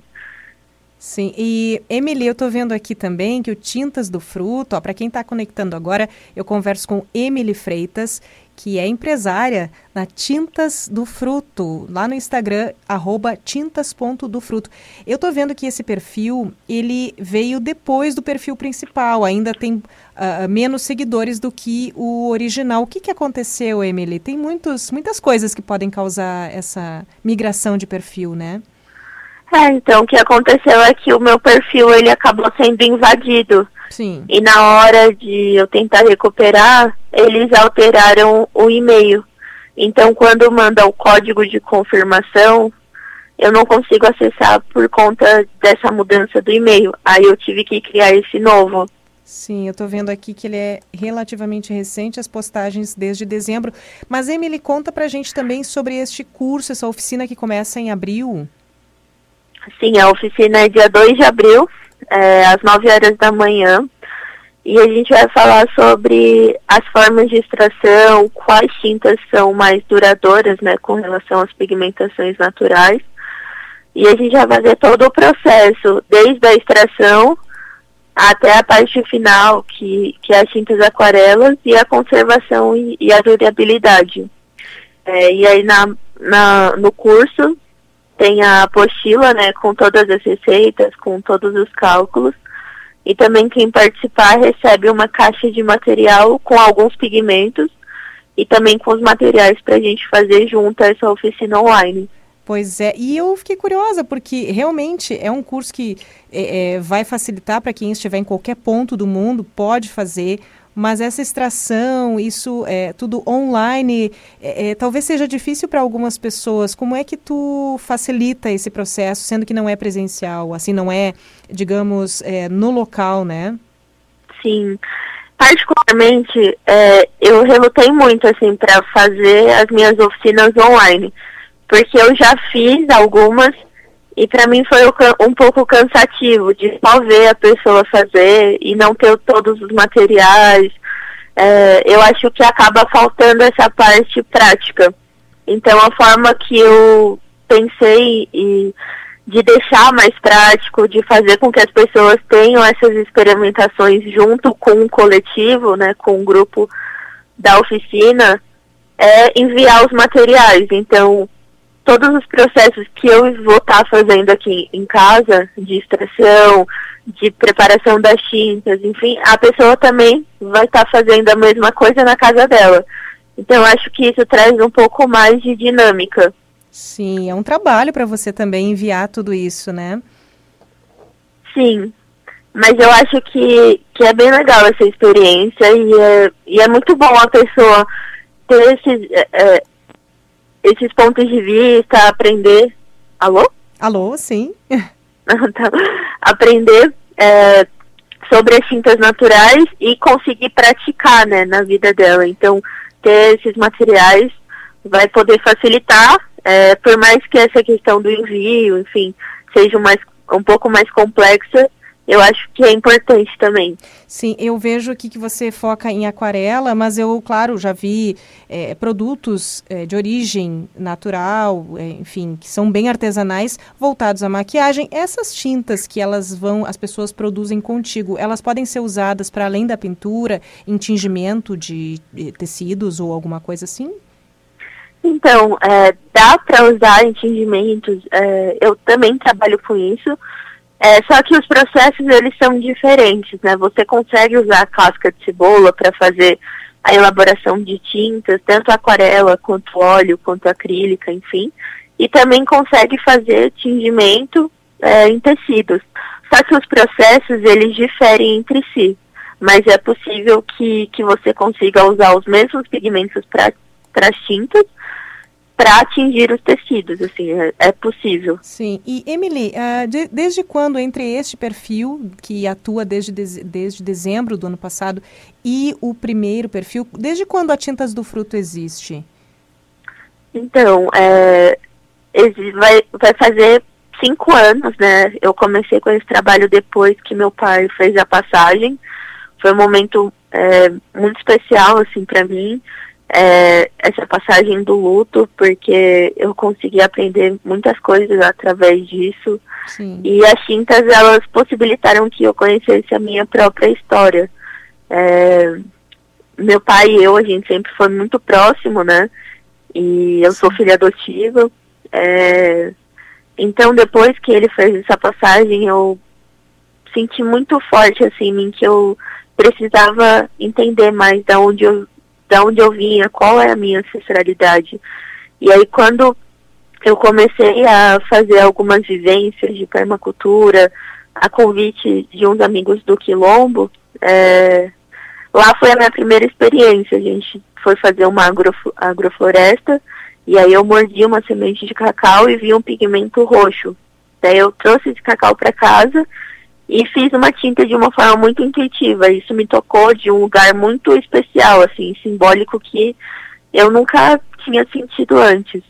É, e aí, começando a estudar é, de forma auto, autodidata, né, as tintas naturais, é, depois de trabalhar com isso, uns quatro anos, ano passado, eu comecei a acessar as histórias da minha família, tanto biológica quanto adotiva, e pude entender que esse é um trabalho é, não é descolado, ele é parte da minha identidade de quem eu sou, porque tanto do lado adotivo quanto biológico materno, né, a minha mãe é, adotiva e a minha mãe biológica, todas as minhas ancestrais mulheres já pintaram com tinta natural.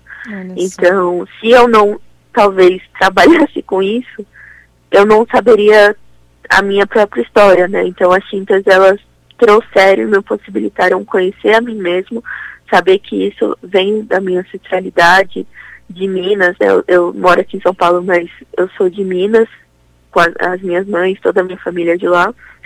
Então as tintas me trouxeram essa identidade. E eu trabalho com isso vai fazer uns cinco anos. E você, e essa é a sua única atividade de trabalho, no caso, Emily? Sim.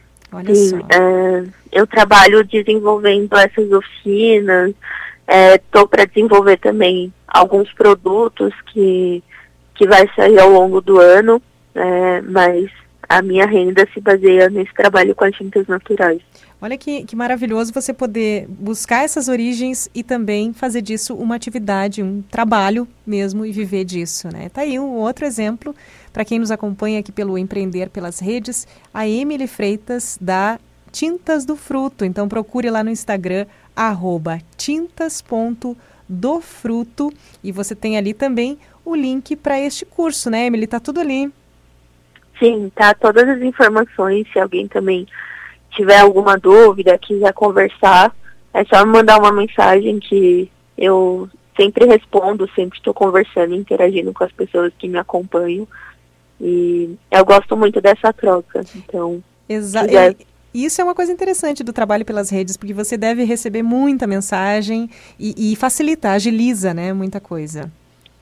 Sim, eu acho muito importante, assim, quando é, tem essa acessibilidade, sabe? É, por mais que eu tenha a minha marca, que eu tenha os meus trabalhos, enfim, eu acho que a acessibilidade de você entender que você pode conversar com essa pessoa, que você pode conversar, é, tirar algumas dúvidas, enfim, é, é algo que eu trago, assim, para o que eu faço. A questão da acessibilidade acho muito importante. Está certo. Emily, muito obrigada por esses minutos aí, por compartilhar conosco a tua experiência no digital. Muito sucesso. Fica aí o convite para o curso em abril com vagas sociais, olha só, para indígenas, quilombolas, caiçaras, mães solos e artistas periféricos. Um abraço, Emily. Sucesso. Abraço, agradeço, viu? Boa semana. Para você também.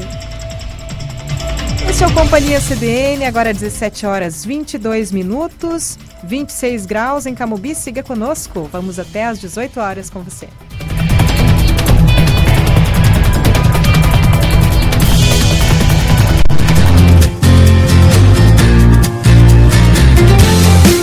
Farmácia e Laboratório Homeopático Cruz Vermelha, desde 1926, com uma linha diversificada homeopática, fitoterápica, chás medicinais, cremes, loções, shampoos, entre outros. Aberto das 8h30 às 18h30. Fone 3222 7388.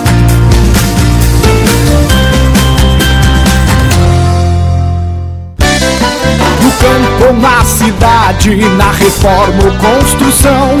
Locarmac tem de tudo, Locarmac tem a solução. São bitoneiras, parafusadeiras, tudo em andaimes e elevação. São máquinas e equipamentos, facilitando a sua construção. Locarmac, locando soluções. Avenida Medianeira 398, fone 3222-7565. Locarmac. Você não está só. Nos momentos de despedida, conte com a Funerária Ipiranga. Oferecemos assistência completa, equipe qualificada e planos sem carência que se adequam às suas necessidades. Encontre o amparo e o cuidado que você precisa. Funerária Ipiranga, uma empresa da rede Causo Mais. Fone 3221 1911. Avenida Fernando Ferrari 859. Seja assinante do Diário, receba as edições impressas na comodidade de sua casa. Modalidades e planos especiais que se adaptam a você. Ligue 3213-7272 e fale com a nossa central de atendimento. Diário, cada vez mais perto de você. Quer ter o prazer de sorrir, falar e comer com mais segurança? A Davante Odontologia Implantes é uma clínica completa para a sua saúde bucal e estética facial. Aqui você encontra equipe com mais de 20 anos de experiência em implantes dentários e última tecnologia. Agende uma avaliação e venha realizar o sonho do seu implante dentário. Fale com nossa equipe pelo WhatsApp 99220 6058. Venha conhecer nossa nova estrutura na Duque de Caxias 1863, Santa Maria. Estacionamento com manobrista. De segunda a sábado, você acompanha o maior e mais completo telejornal de Santa Maria e região. Com a apresentação de Kellen Caldas e Vilceu Godoy, o Jornal do Diário vai ao ar das 6 às 7 da tarde, ao vivo. Reportagens sobre os mais variados fatos, análise de colunistas e muita informação. Assista ao Jornal do Diário nos canais 26 e 526 da NET Claro, nas redes sociais do Diário e ouça pela CDN, no 93.5 FM. Carla Torres.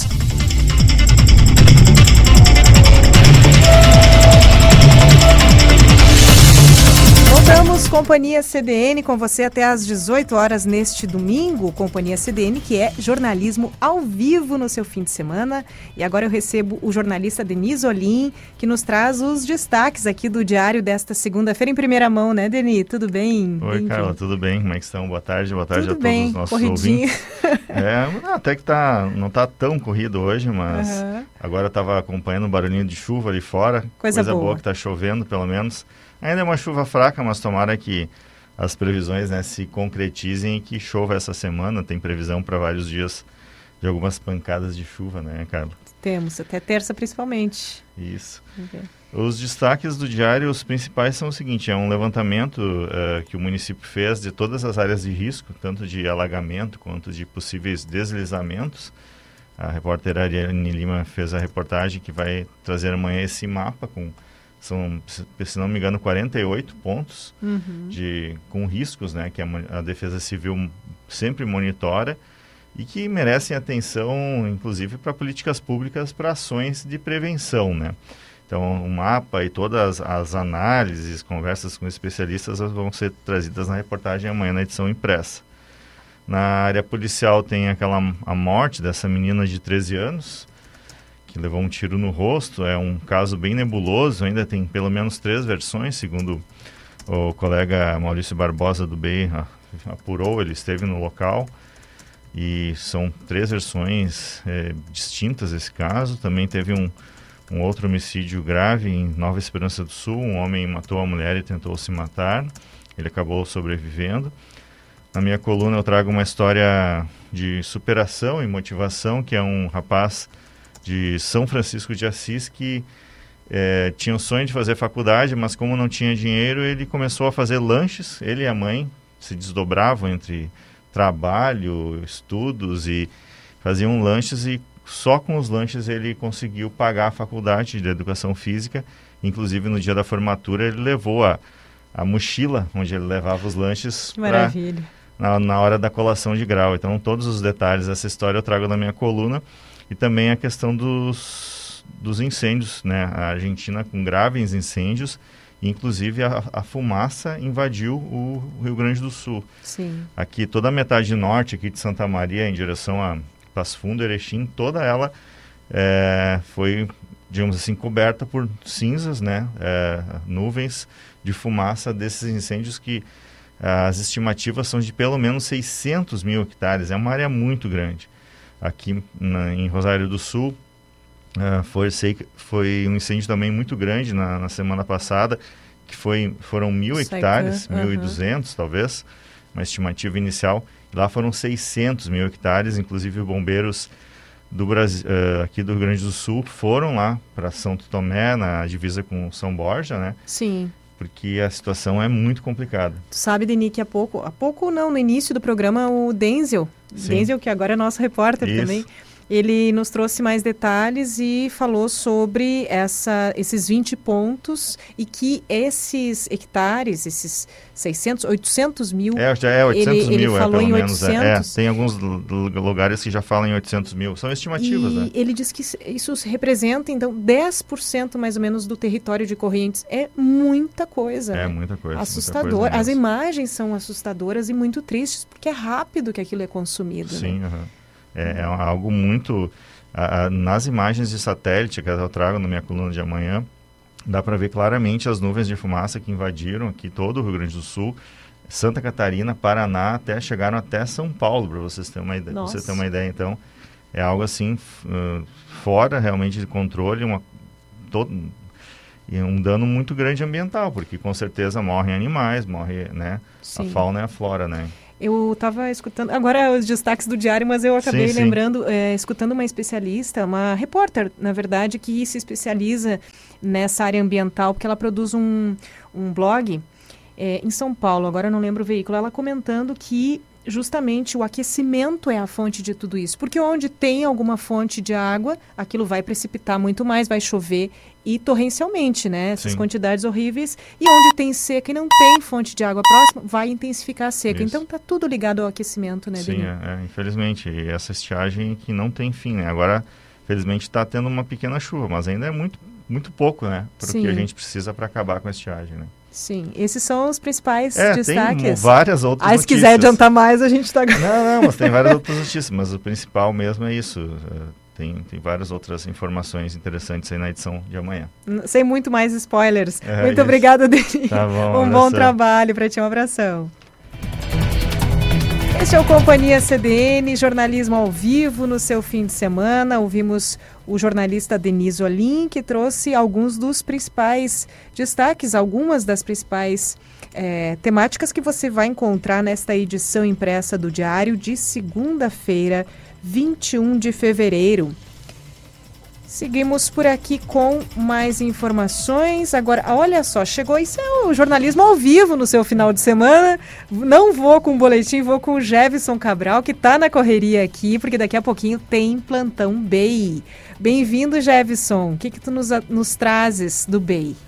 Oi, Carla, boa tarde, Boa ouvintes tarde. da CDN. Pois é, a gente está com várias notícias do bem, infelizmente muitas delas não tão Não boas, boas. né? Muito pesadas as notícias, destaques que a gente está ainda repercutindo e acompanhando a investigação da adolescente de 13 anos que foi morta com um tiro na- no rosto no, no sábado, né? Pelo menos três versões sobre o crime já foram contadas à Polícia Civil e para a Brigada Militar. Para quem não está inteirado do assunto, uma adolescente de 13 anos morreu depois de levar um tiro na noite da sexta-feira. O crime aconteceu na estrada Arroio Lobato, no distrito de Arroio Grande, no interior de Santa Maria. Pelo menos três versões sobre o crime já foram contadas à Polícia Civil e à Brigada Militar. Eu vou contar rapidamente as versões, pelo menos três versões, gente. A primeira delas é de que pouco antes das 21 horas, o irmão da adolescente, uma criança de 10 anos, estaria manuseando a arma, uma espingarda, e atirou sem querer. Pouco depois, outra ligação, a Brigada Militar, desmentiu essa versão que eu acabei de falar e informava que havia sido, na verdade, o pai da adolescente quem estava com a arma nas mãos quando ela disparou. Já no local do crime, a mãe e as amigas falaram que foi o proprietário da casa onde tudo aconteceu que atirou na vítima. O delegado Gabriel Zanella e os investigadores querem saber agora como tudo aconteceu. A adolescente foi, foi velada na sede do time de futebol Atlético Camobiense e foi sepultado no sábado ainda no cemitério da localidade de Arroio Lobato, em Arroio Grande. Essa notícia vai repercutir ainda porque causa uma expectativa, né? pra Imagina três versões. Descobrir Que isso, quem, né? o que aconteceu de fato. A gente também tem que atualizar aquele acidente em Agudo. O motociclista ferido em acidente acabou não resistindo e morre no hospital. Diego Drescher, de 24 anos, foi socorrido pelos bombeiros e encaminhado pelo SAMU ao hospital de Agudo, mas não resistiu. Ele morreu neste domingo.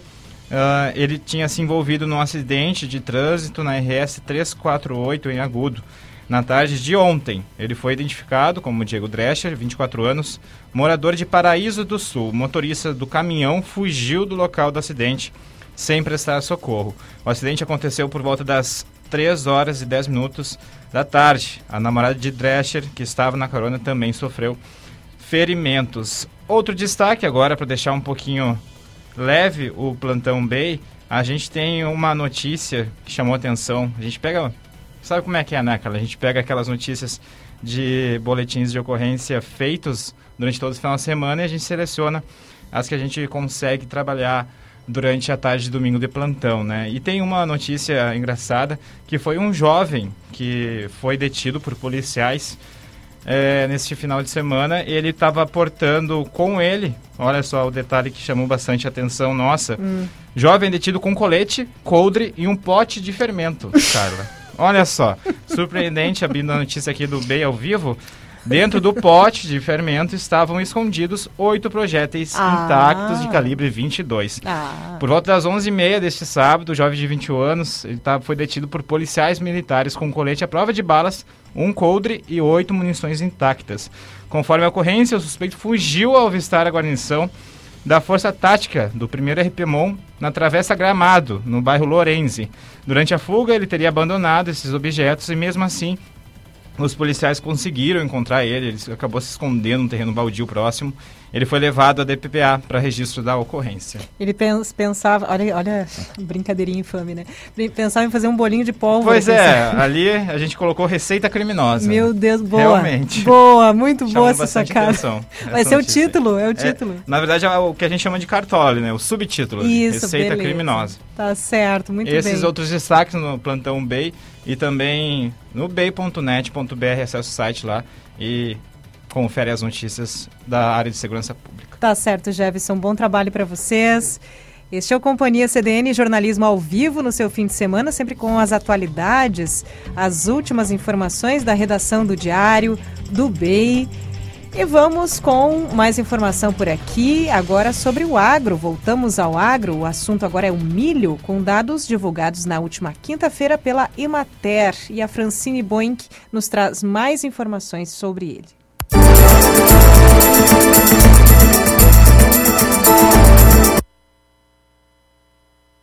A estiagem provocou já uma perda superior a 70% na média da região, com muitas lavouras com perda total, de acordo com informações da Emater RS Ascar.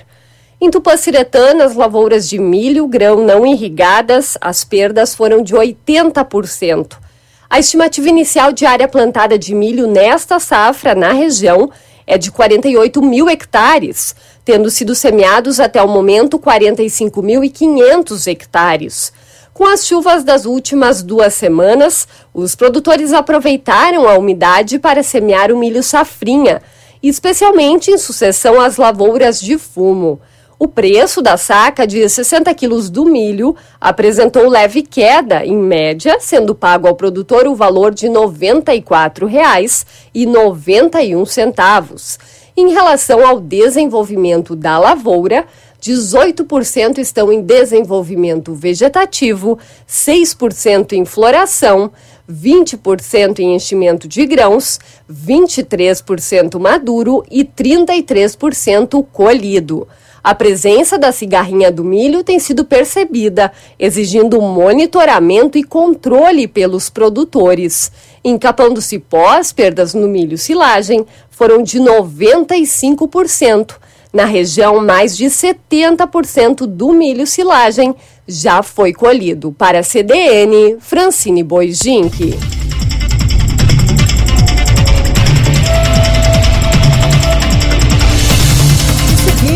Com a Francine. Vamos agora ao arroz. A saca de 50 quilos de arroz está com um preço médio de 67 reais na região de Santa Maria.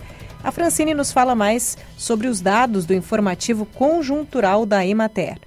Pela segunda semana consecutiva, o preço do arroz apresentou reação, ficando em média na casa de 67 reais a saca.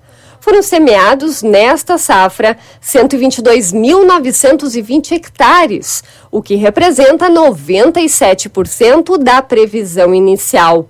Relativo às fases de desenvolvimento, a lavoura está 20% em desenvolvimento vegetativo, 32% em floração e 38% em enchimento de grãos, 8% maduro e 2% colhido. As fases de floração e enchimento de grãos são as mais sensíveis à falta d'água e às temperaturas elevadas, registradas no mês de janeiro de 2022, o que refletiu diretamente numa quebra estimada até o momento de 1.900 quilos por hectare nos rendimentos esperados. Conforme a Emater RS Ascar, para os produtores que captam água do rio Jacuí, a preocupação com a disponibilidade de água por hora é bastante tranquila, quando comparada aos tomadores de outros mananciais de porte menor. Para a CDN, Francine Boijink. Ouvimos as informações do agro sobre o milho e sobre o arroz com a Francine, ela que antes havia nos falado também sobre a soja.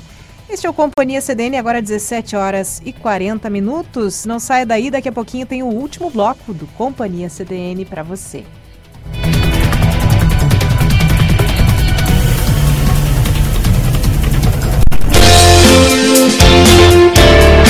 Um novo curso pode ser o início de um novo futuro. Na Ubra, quem faz segunda graduação tem desconto de 80% no primeiro semestre e 30% até o final do curso. E não precisa fazer vestibular. E você pode estudar do seu jeito, presencial, EAD ou híbrido. Mais reconhecimento, mais recomeços. É hora de colocar mais Ubra na sua vida.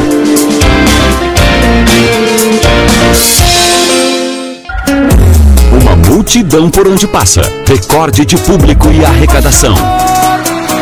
Chegou a vez de Santa Maria receber este gigante da música brasileira. trabalho já é fim de tarde e bateu uma saudade. Gustavo Lima, simplesmente o embaixador, em um show impressionante.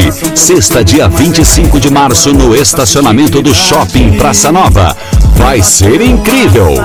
Ingressos antecipados no Beltrame Supermercados, Redvis, Cancian Imóveis, Linda Casa, Risoto Gourmet, Shop Multimax, Unisme ou pelo site minhaentrada.com.br. Mais informações pelo 999718919. Gustavo Lima. Vem bebê, o coração do Rio Grande te espera. Realização Morfine Produções e LG Produções Artísticas. Já pensou em presentear alguém hoje? Surpreender alguém sempre é emocionante em qualquer ocasião. E a Magnólia Cestas estará presente com você nesses momentos especiais. Acesse o site magnoliacestas.com.br ou vá até o endereço na Rua das Magnólias, 136, no bairro Patronato. Fone 99648 8982. Está com sintomas de Covid-19 ou teve contato com alguém positivado? Não fique na dúvida. Realize seu teste no LabMed. Nosso atendimento foi normalizado e estamos com estoque de exames para diagnóstico da Covid em todas as unidades do LabMed. O RT-PCR é padrão ouro no diagnóstico, indicado entre o segundo e sétimo dia de sintomas e para assintomáticos. Garanta a sua segurança e de quem você ama. Procure um dos pontos LabMed e realize seu teste. Você sabia que pode ajudar as entidades assistenciais de Santa Maria sem tirar um real do bolso? Destine parte do valor do seu imposto de renda para os fundos da criança, do adolescente e do idoso de Santa Maria. Quem tem impostos a restituir também pode destinar, pois o valor será somado ao que terá de volta e com correção. Consulte seu contador. Imposto solidário não custa nada, vale muito. Uma campanha com o apoio do Grupo Diário.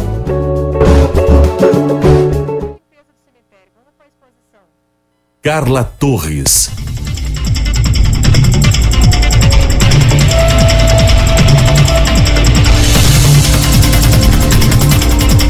Voltamos com o último bloco de Companhia CDN neste domingo, hoje 20 de fevereiro. 17 horas 43 minutos, 25 graus em Camobi, chuvinha lá fora. Em alguns pontos da cidade, da região, chuvinha, em outros, algumas pancadas de chuva rápidas, outros com tempo apenas um pouco nebuloso. Essa é a previsão do tempo para pelo menos até a próxima terça-feira. E a exposição fotográfica Um Olhar para a Prevenção está no Hospital Universitário de Santa Maria até o dia 28 de fevereiro e mostra oito crianças e adolescentes que estão em tratamento de câncer por lá. No dia 21, amanhã, segunda-feira, um documentário vai ser lançado contando algumas dessas histórias. Mais detalhes na reportagem de Gabriel Marques. Oito crianças estampam a exposição fotográfica Um Olhar para a Prevenção, que está à mostra no Hospital Universitário de Santa Maria e tem a realização do Lions Clube Santa Maria Dores. O início da exposição marca o Dia da Luta Internacional contra o Câncer Infantil. E o Lions Dores, que é um dos Lions de Santa Maria, tem se dedicado muito a, a esse trabalho, porque nós entendemos que fazendo essa alerta dos sintomas da doença, tanto para pais quanto responsáveis ou até profissionais da saúde, nós estamos salvando vidas e entendemos que isso, então, é, uma, é um trabalho que deve ser feito com bastante dedicação pelo clube. Para o diagnóstico precoce, alguns sintomas podem estar relacionados à doença, como febre prolongada de causa não identificada, manchas roxas ou sangramento pelo corpo sem ter sido machucado, vômitos acompanhados de dor de cabeça, crescimento do olho podendo estar acompanhado de mancha roxa no local, perda de peso, dores nos ossos e nas juntas, com ou sem inchaços, palidez inexplicada, ínguas, que são caroços de crescimento progressivo, caroços em qualquer parte do corpo, principalmente na barriga, reflexo esbranquiçado no olho sob a incidência da luz e a diminuição da visão ou perda de equilíbrio. Conforme o chefe da Oncologia Pediátrica do USME, Dr. Malber Moreira, é preciso ficar atento a estes sintomas. Com relação à criança, os sintomas, eles muitas uh, vezes eles se confundem com sintomas comuns, né, de outras doenças, por exemplo, uma febre mal explicada, né, manchas roxas por uh, outros motivos que não só batidas, né, uma dor de cabeça mal explicada. Né? Então é importante o, a família, até mesmo o pediatra, ficar atento a esses sinais. No dia 21 de fevereiro, o documentário Câncer Infanto Juvenil Um Olhar para a Prevenção será lançado no auditório do USME e contará a história de crianças e famílias após o diagnóstico do câncer.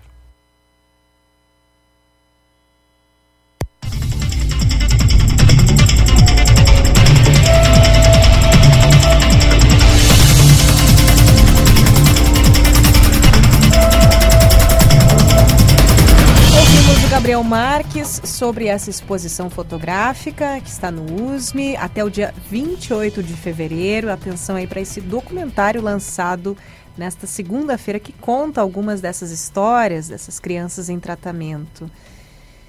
E agora é hora de dica por aqui. Eu converso com Kita Toneto, ela que, ela que é jornalista e cineasta, doutora em comunicação. Kita, boa tarde. O que, que nos trazes de dica aí para o pessoal se programar para o sofá? Boa tarde, Carla. Boa, ta boa tarde, ouvintes. Então, como esse mês a gente teve a lista né, dos filmes que irão concorrer ao Oscar, então hoje vou trazer um último filme do Almodóvar, do Pedro Almodóvar, né? Sim. Que foi lançado nesta sexta-feira no stream na Netflix, tá? O filme Madres Paralelas, ou traduzindo Mães Paralelas, tá? Esse filme concorre a duas indicações no Oscar. O de melhor atriz, pela atuação maravilhosa da Penélope Cruz.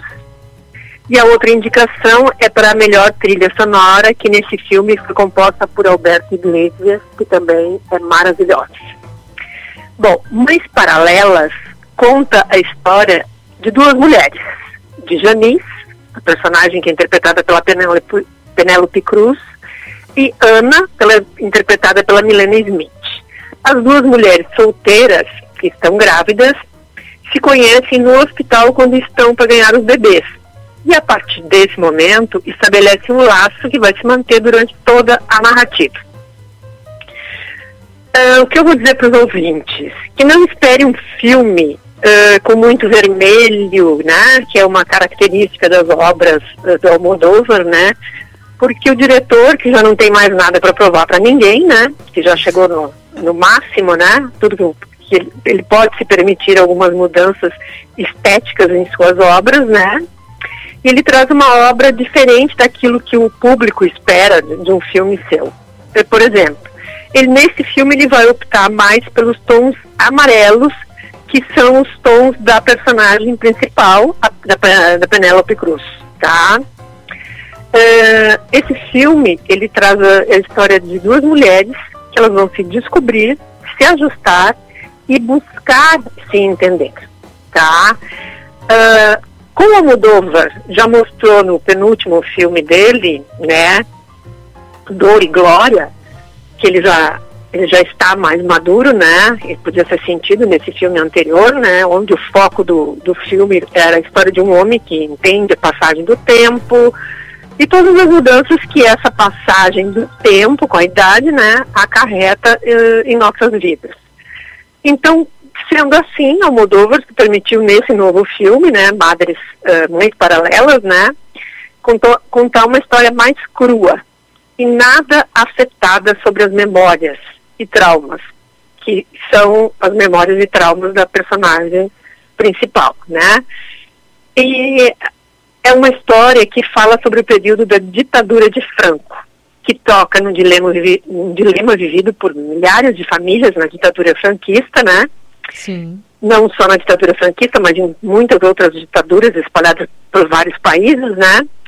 que não sabem onde estão seus antepassados e que não sabem é, onde foram enterrados, né?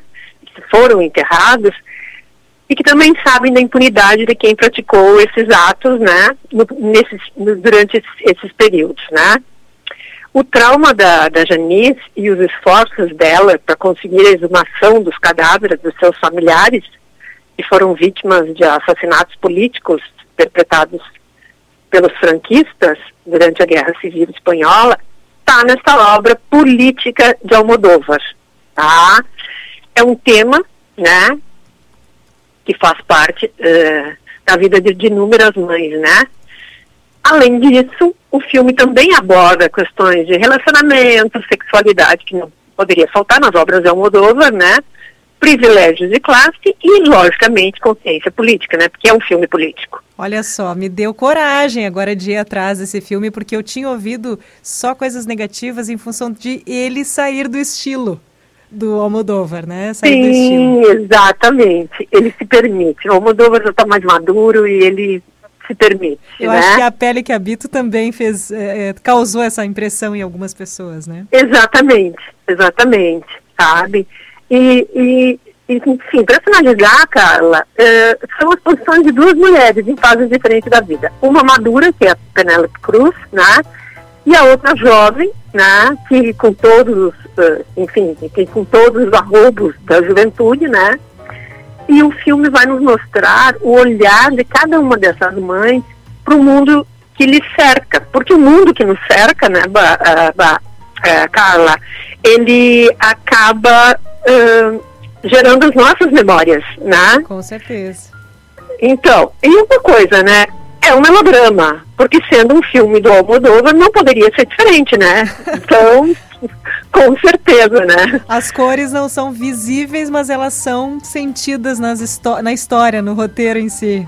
Exatamente. E eu gosto muito de Almodóvar, mas eu acho que Almodóvar é um divisor de águas, né? Não é, não é senso comum. E por isso ele é maravilhoso, né? Sempre polêmico, falem bem, falem mal, mas falem de mim. Eu acho que é o perfil dele, né, Kita? Exatamente. e é um diretor que fora da, dali de, de da Hollywood, do, dos americanos, enfim, é um diretor que se destacou muito com as obras dele, né? E merece sim o nosso respeito, com certeza. Com certeza. Kita, muito obrigada pela tua participação. Obrigada, Carla. Até o próximo encontro. Até o próximo encontro. Tá aí Maria Cristina Toneto. Opa, a Kita Toneto. Eu sempre lembro do nome completo, mas a Kita é conhecida como Kita. Sim, jornalista, cineasta, também doutora em comunicação. Ela que sempre a, cada 15 dias está aqui no programa, aos domingos, na coluna Programe-se no Sofá. Seguimos de coluna por aqui. Agora é hora de moda. Moda para quê? Moda para quê, afinal, né? Essa área que se conecta aí com economia, política, tecnologia. Hoje a coluna está nas mãos de Antonella Pitinin.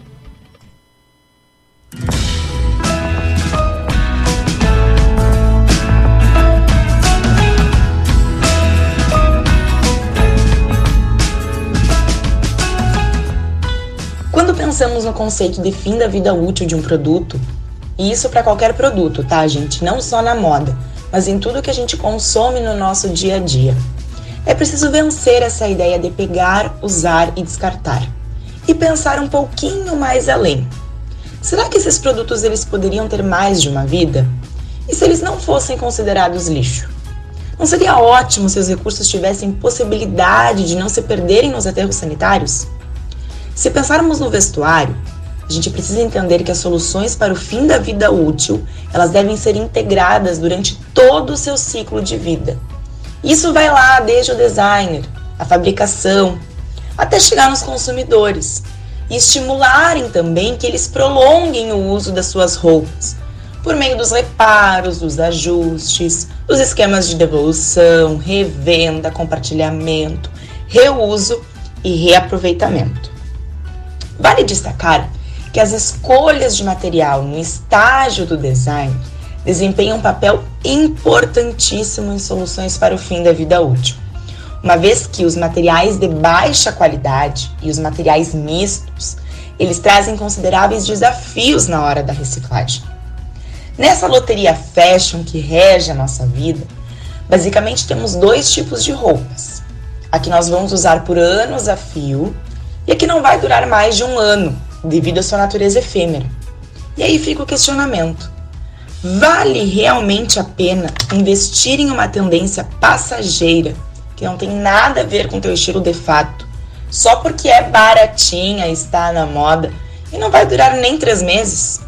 Que fique claro, eu não sigo o estilo minimalista e não é o meu objetivo de convencer a parar de comprar roupas e tudo que você mais gosta. Eu seria inclusive uma fraude se eu fizesse isso. Mas eu aprendi coisas que fizeram muita diferença, como por exemplo, entender o meu estilo, valorizar os tecidos, apostar em peças atemporais, mergulhar no universo dos brechós, trocas e inclusive no upcycling.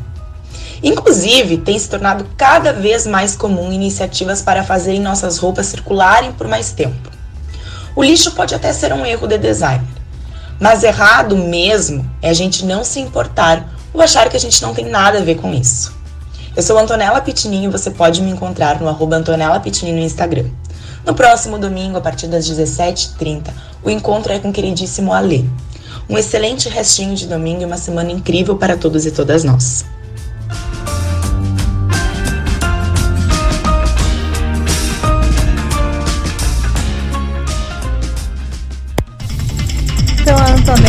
Pitinin, muito obrigada, Antonella, com essa reflexão na coluna Moda Pra Quê, todo domingo, ou a Antonella ou a Lê Felipe vão refletindo, vão nos abrindo esses cruzamentos entre a moda e tantas outras áreas para que nós possamos não só consumir moda, mas pensar sobre a moda.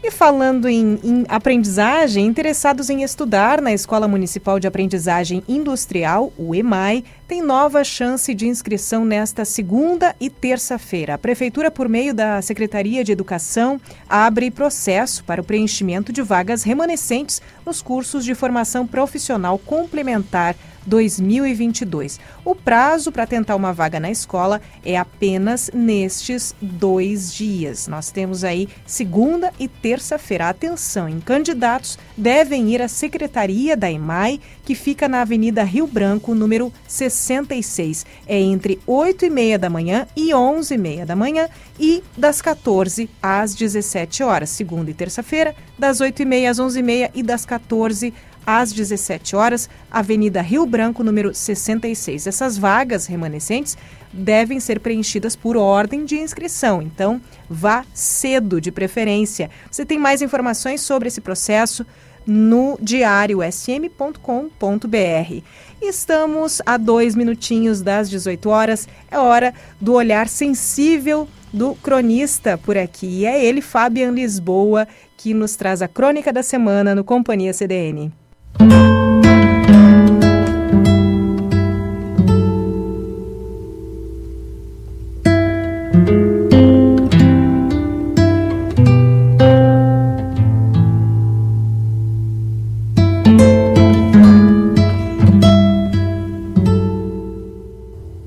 Linhas de pesca. Quando criança, somos como linhas de pesca, enredadas e cheias de nós, e cabe aos nossos pais desatar esses nós. Nas primeiras pedaladas, quando as rodinhas da nossa bicicleta são tiradas, são eles que estão ali, para não nos deixar cair. No primeiro dia de aula, nossa mãe nos prepara com palavras de incentivo e carinho, e se precisar, fica na porta da sala de aula até nos sentirmos confiantes. No primeiro chute para fora, o olhar que percorre a arquibancada à procura deles faz toda a diferença para darmos os próximos. A escolha do time de coração, por influência do pai, a primeira ida ao estádio juntos, o primeiro gol e o primeiro título. Tudo guardado em um cantinho especial na caixinha das memórias. O primeiro porre, aquele que a mãe vai esbravejar, contudo no fim vai ajudar a fazer a ressaca passar. O primeiro beijo, a primeira vez, a dor da primeira desilusão amorosa, a tristeza pela morte do cachorro, o colo da mãe. Nunca vamos deixar de precisar dele. Muito do que vamos nos tornar quando adultos vai vir do que nossos pais vão nos ensinar, do quanto vão caminhar ao nosso lado, acompanhar a nossa história e principalmente de quantas linhas vão conseguir desenredar.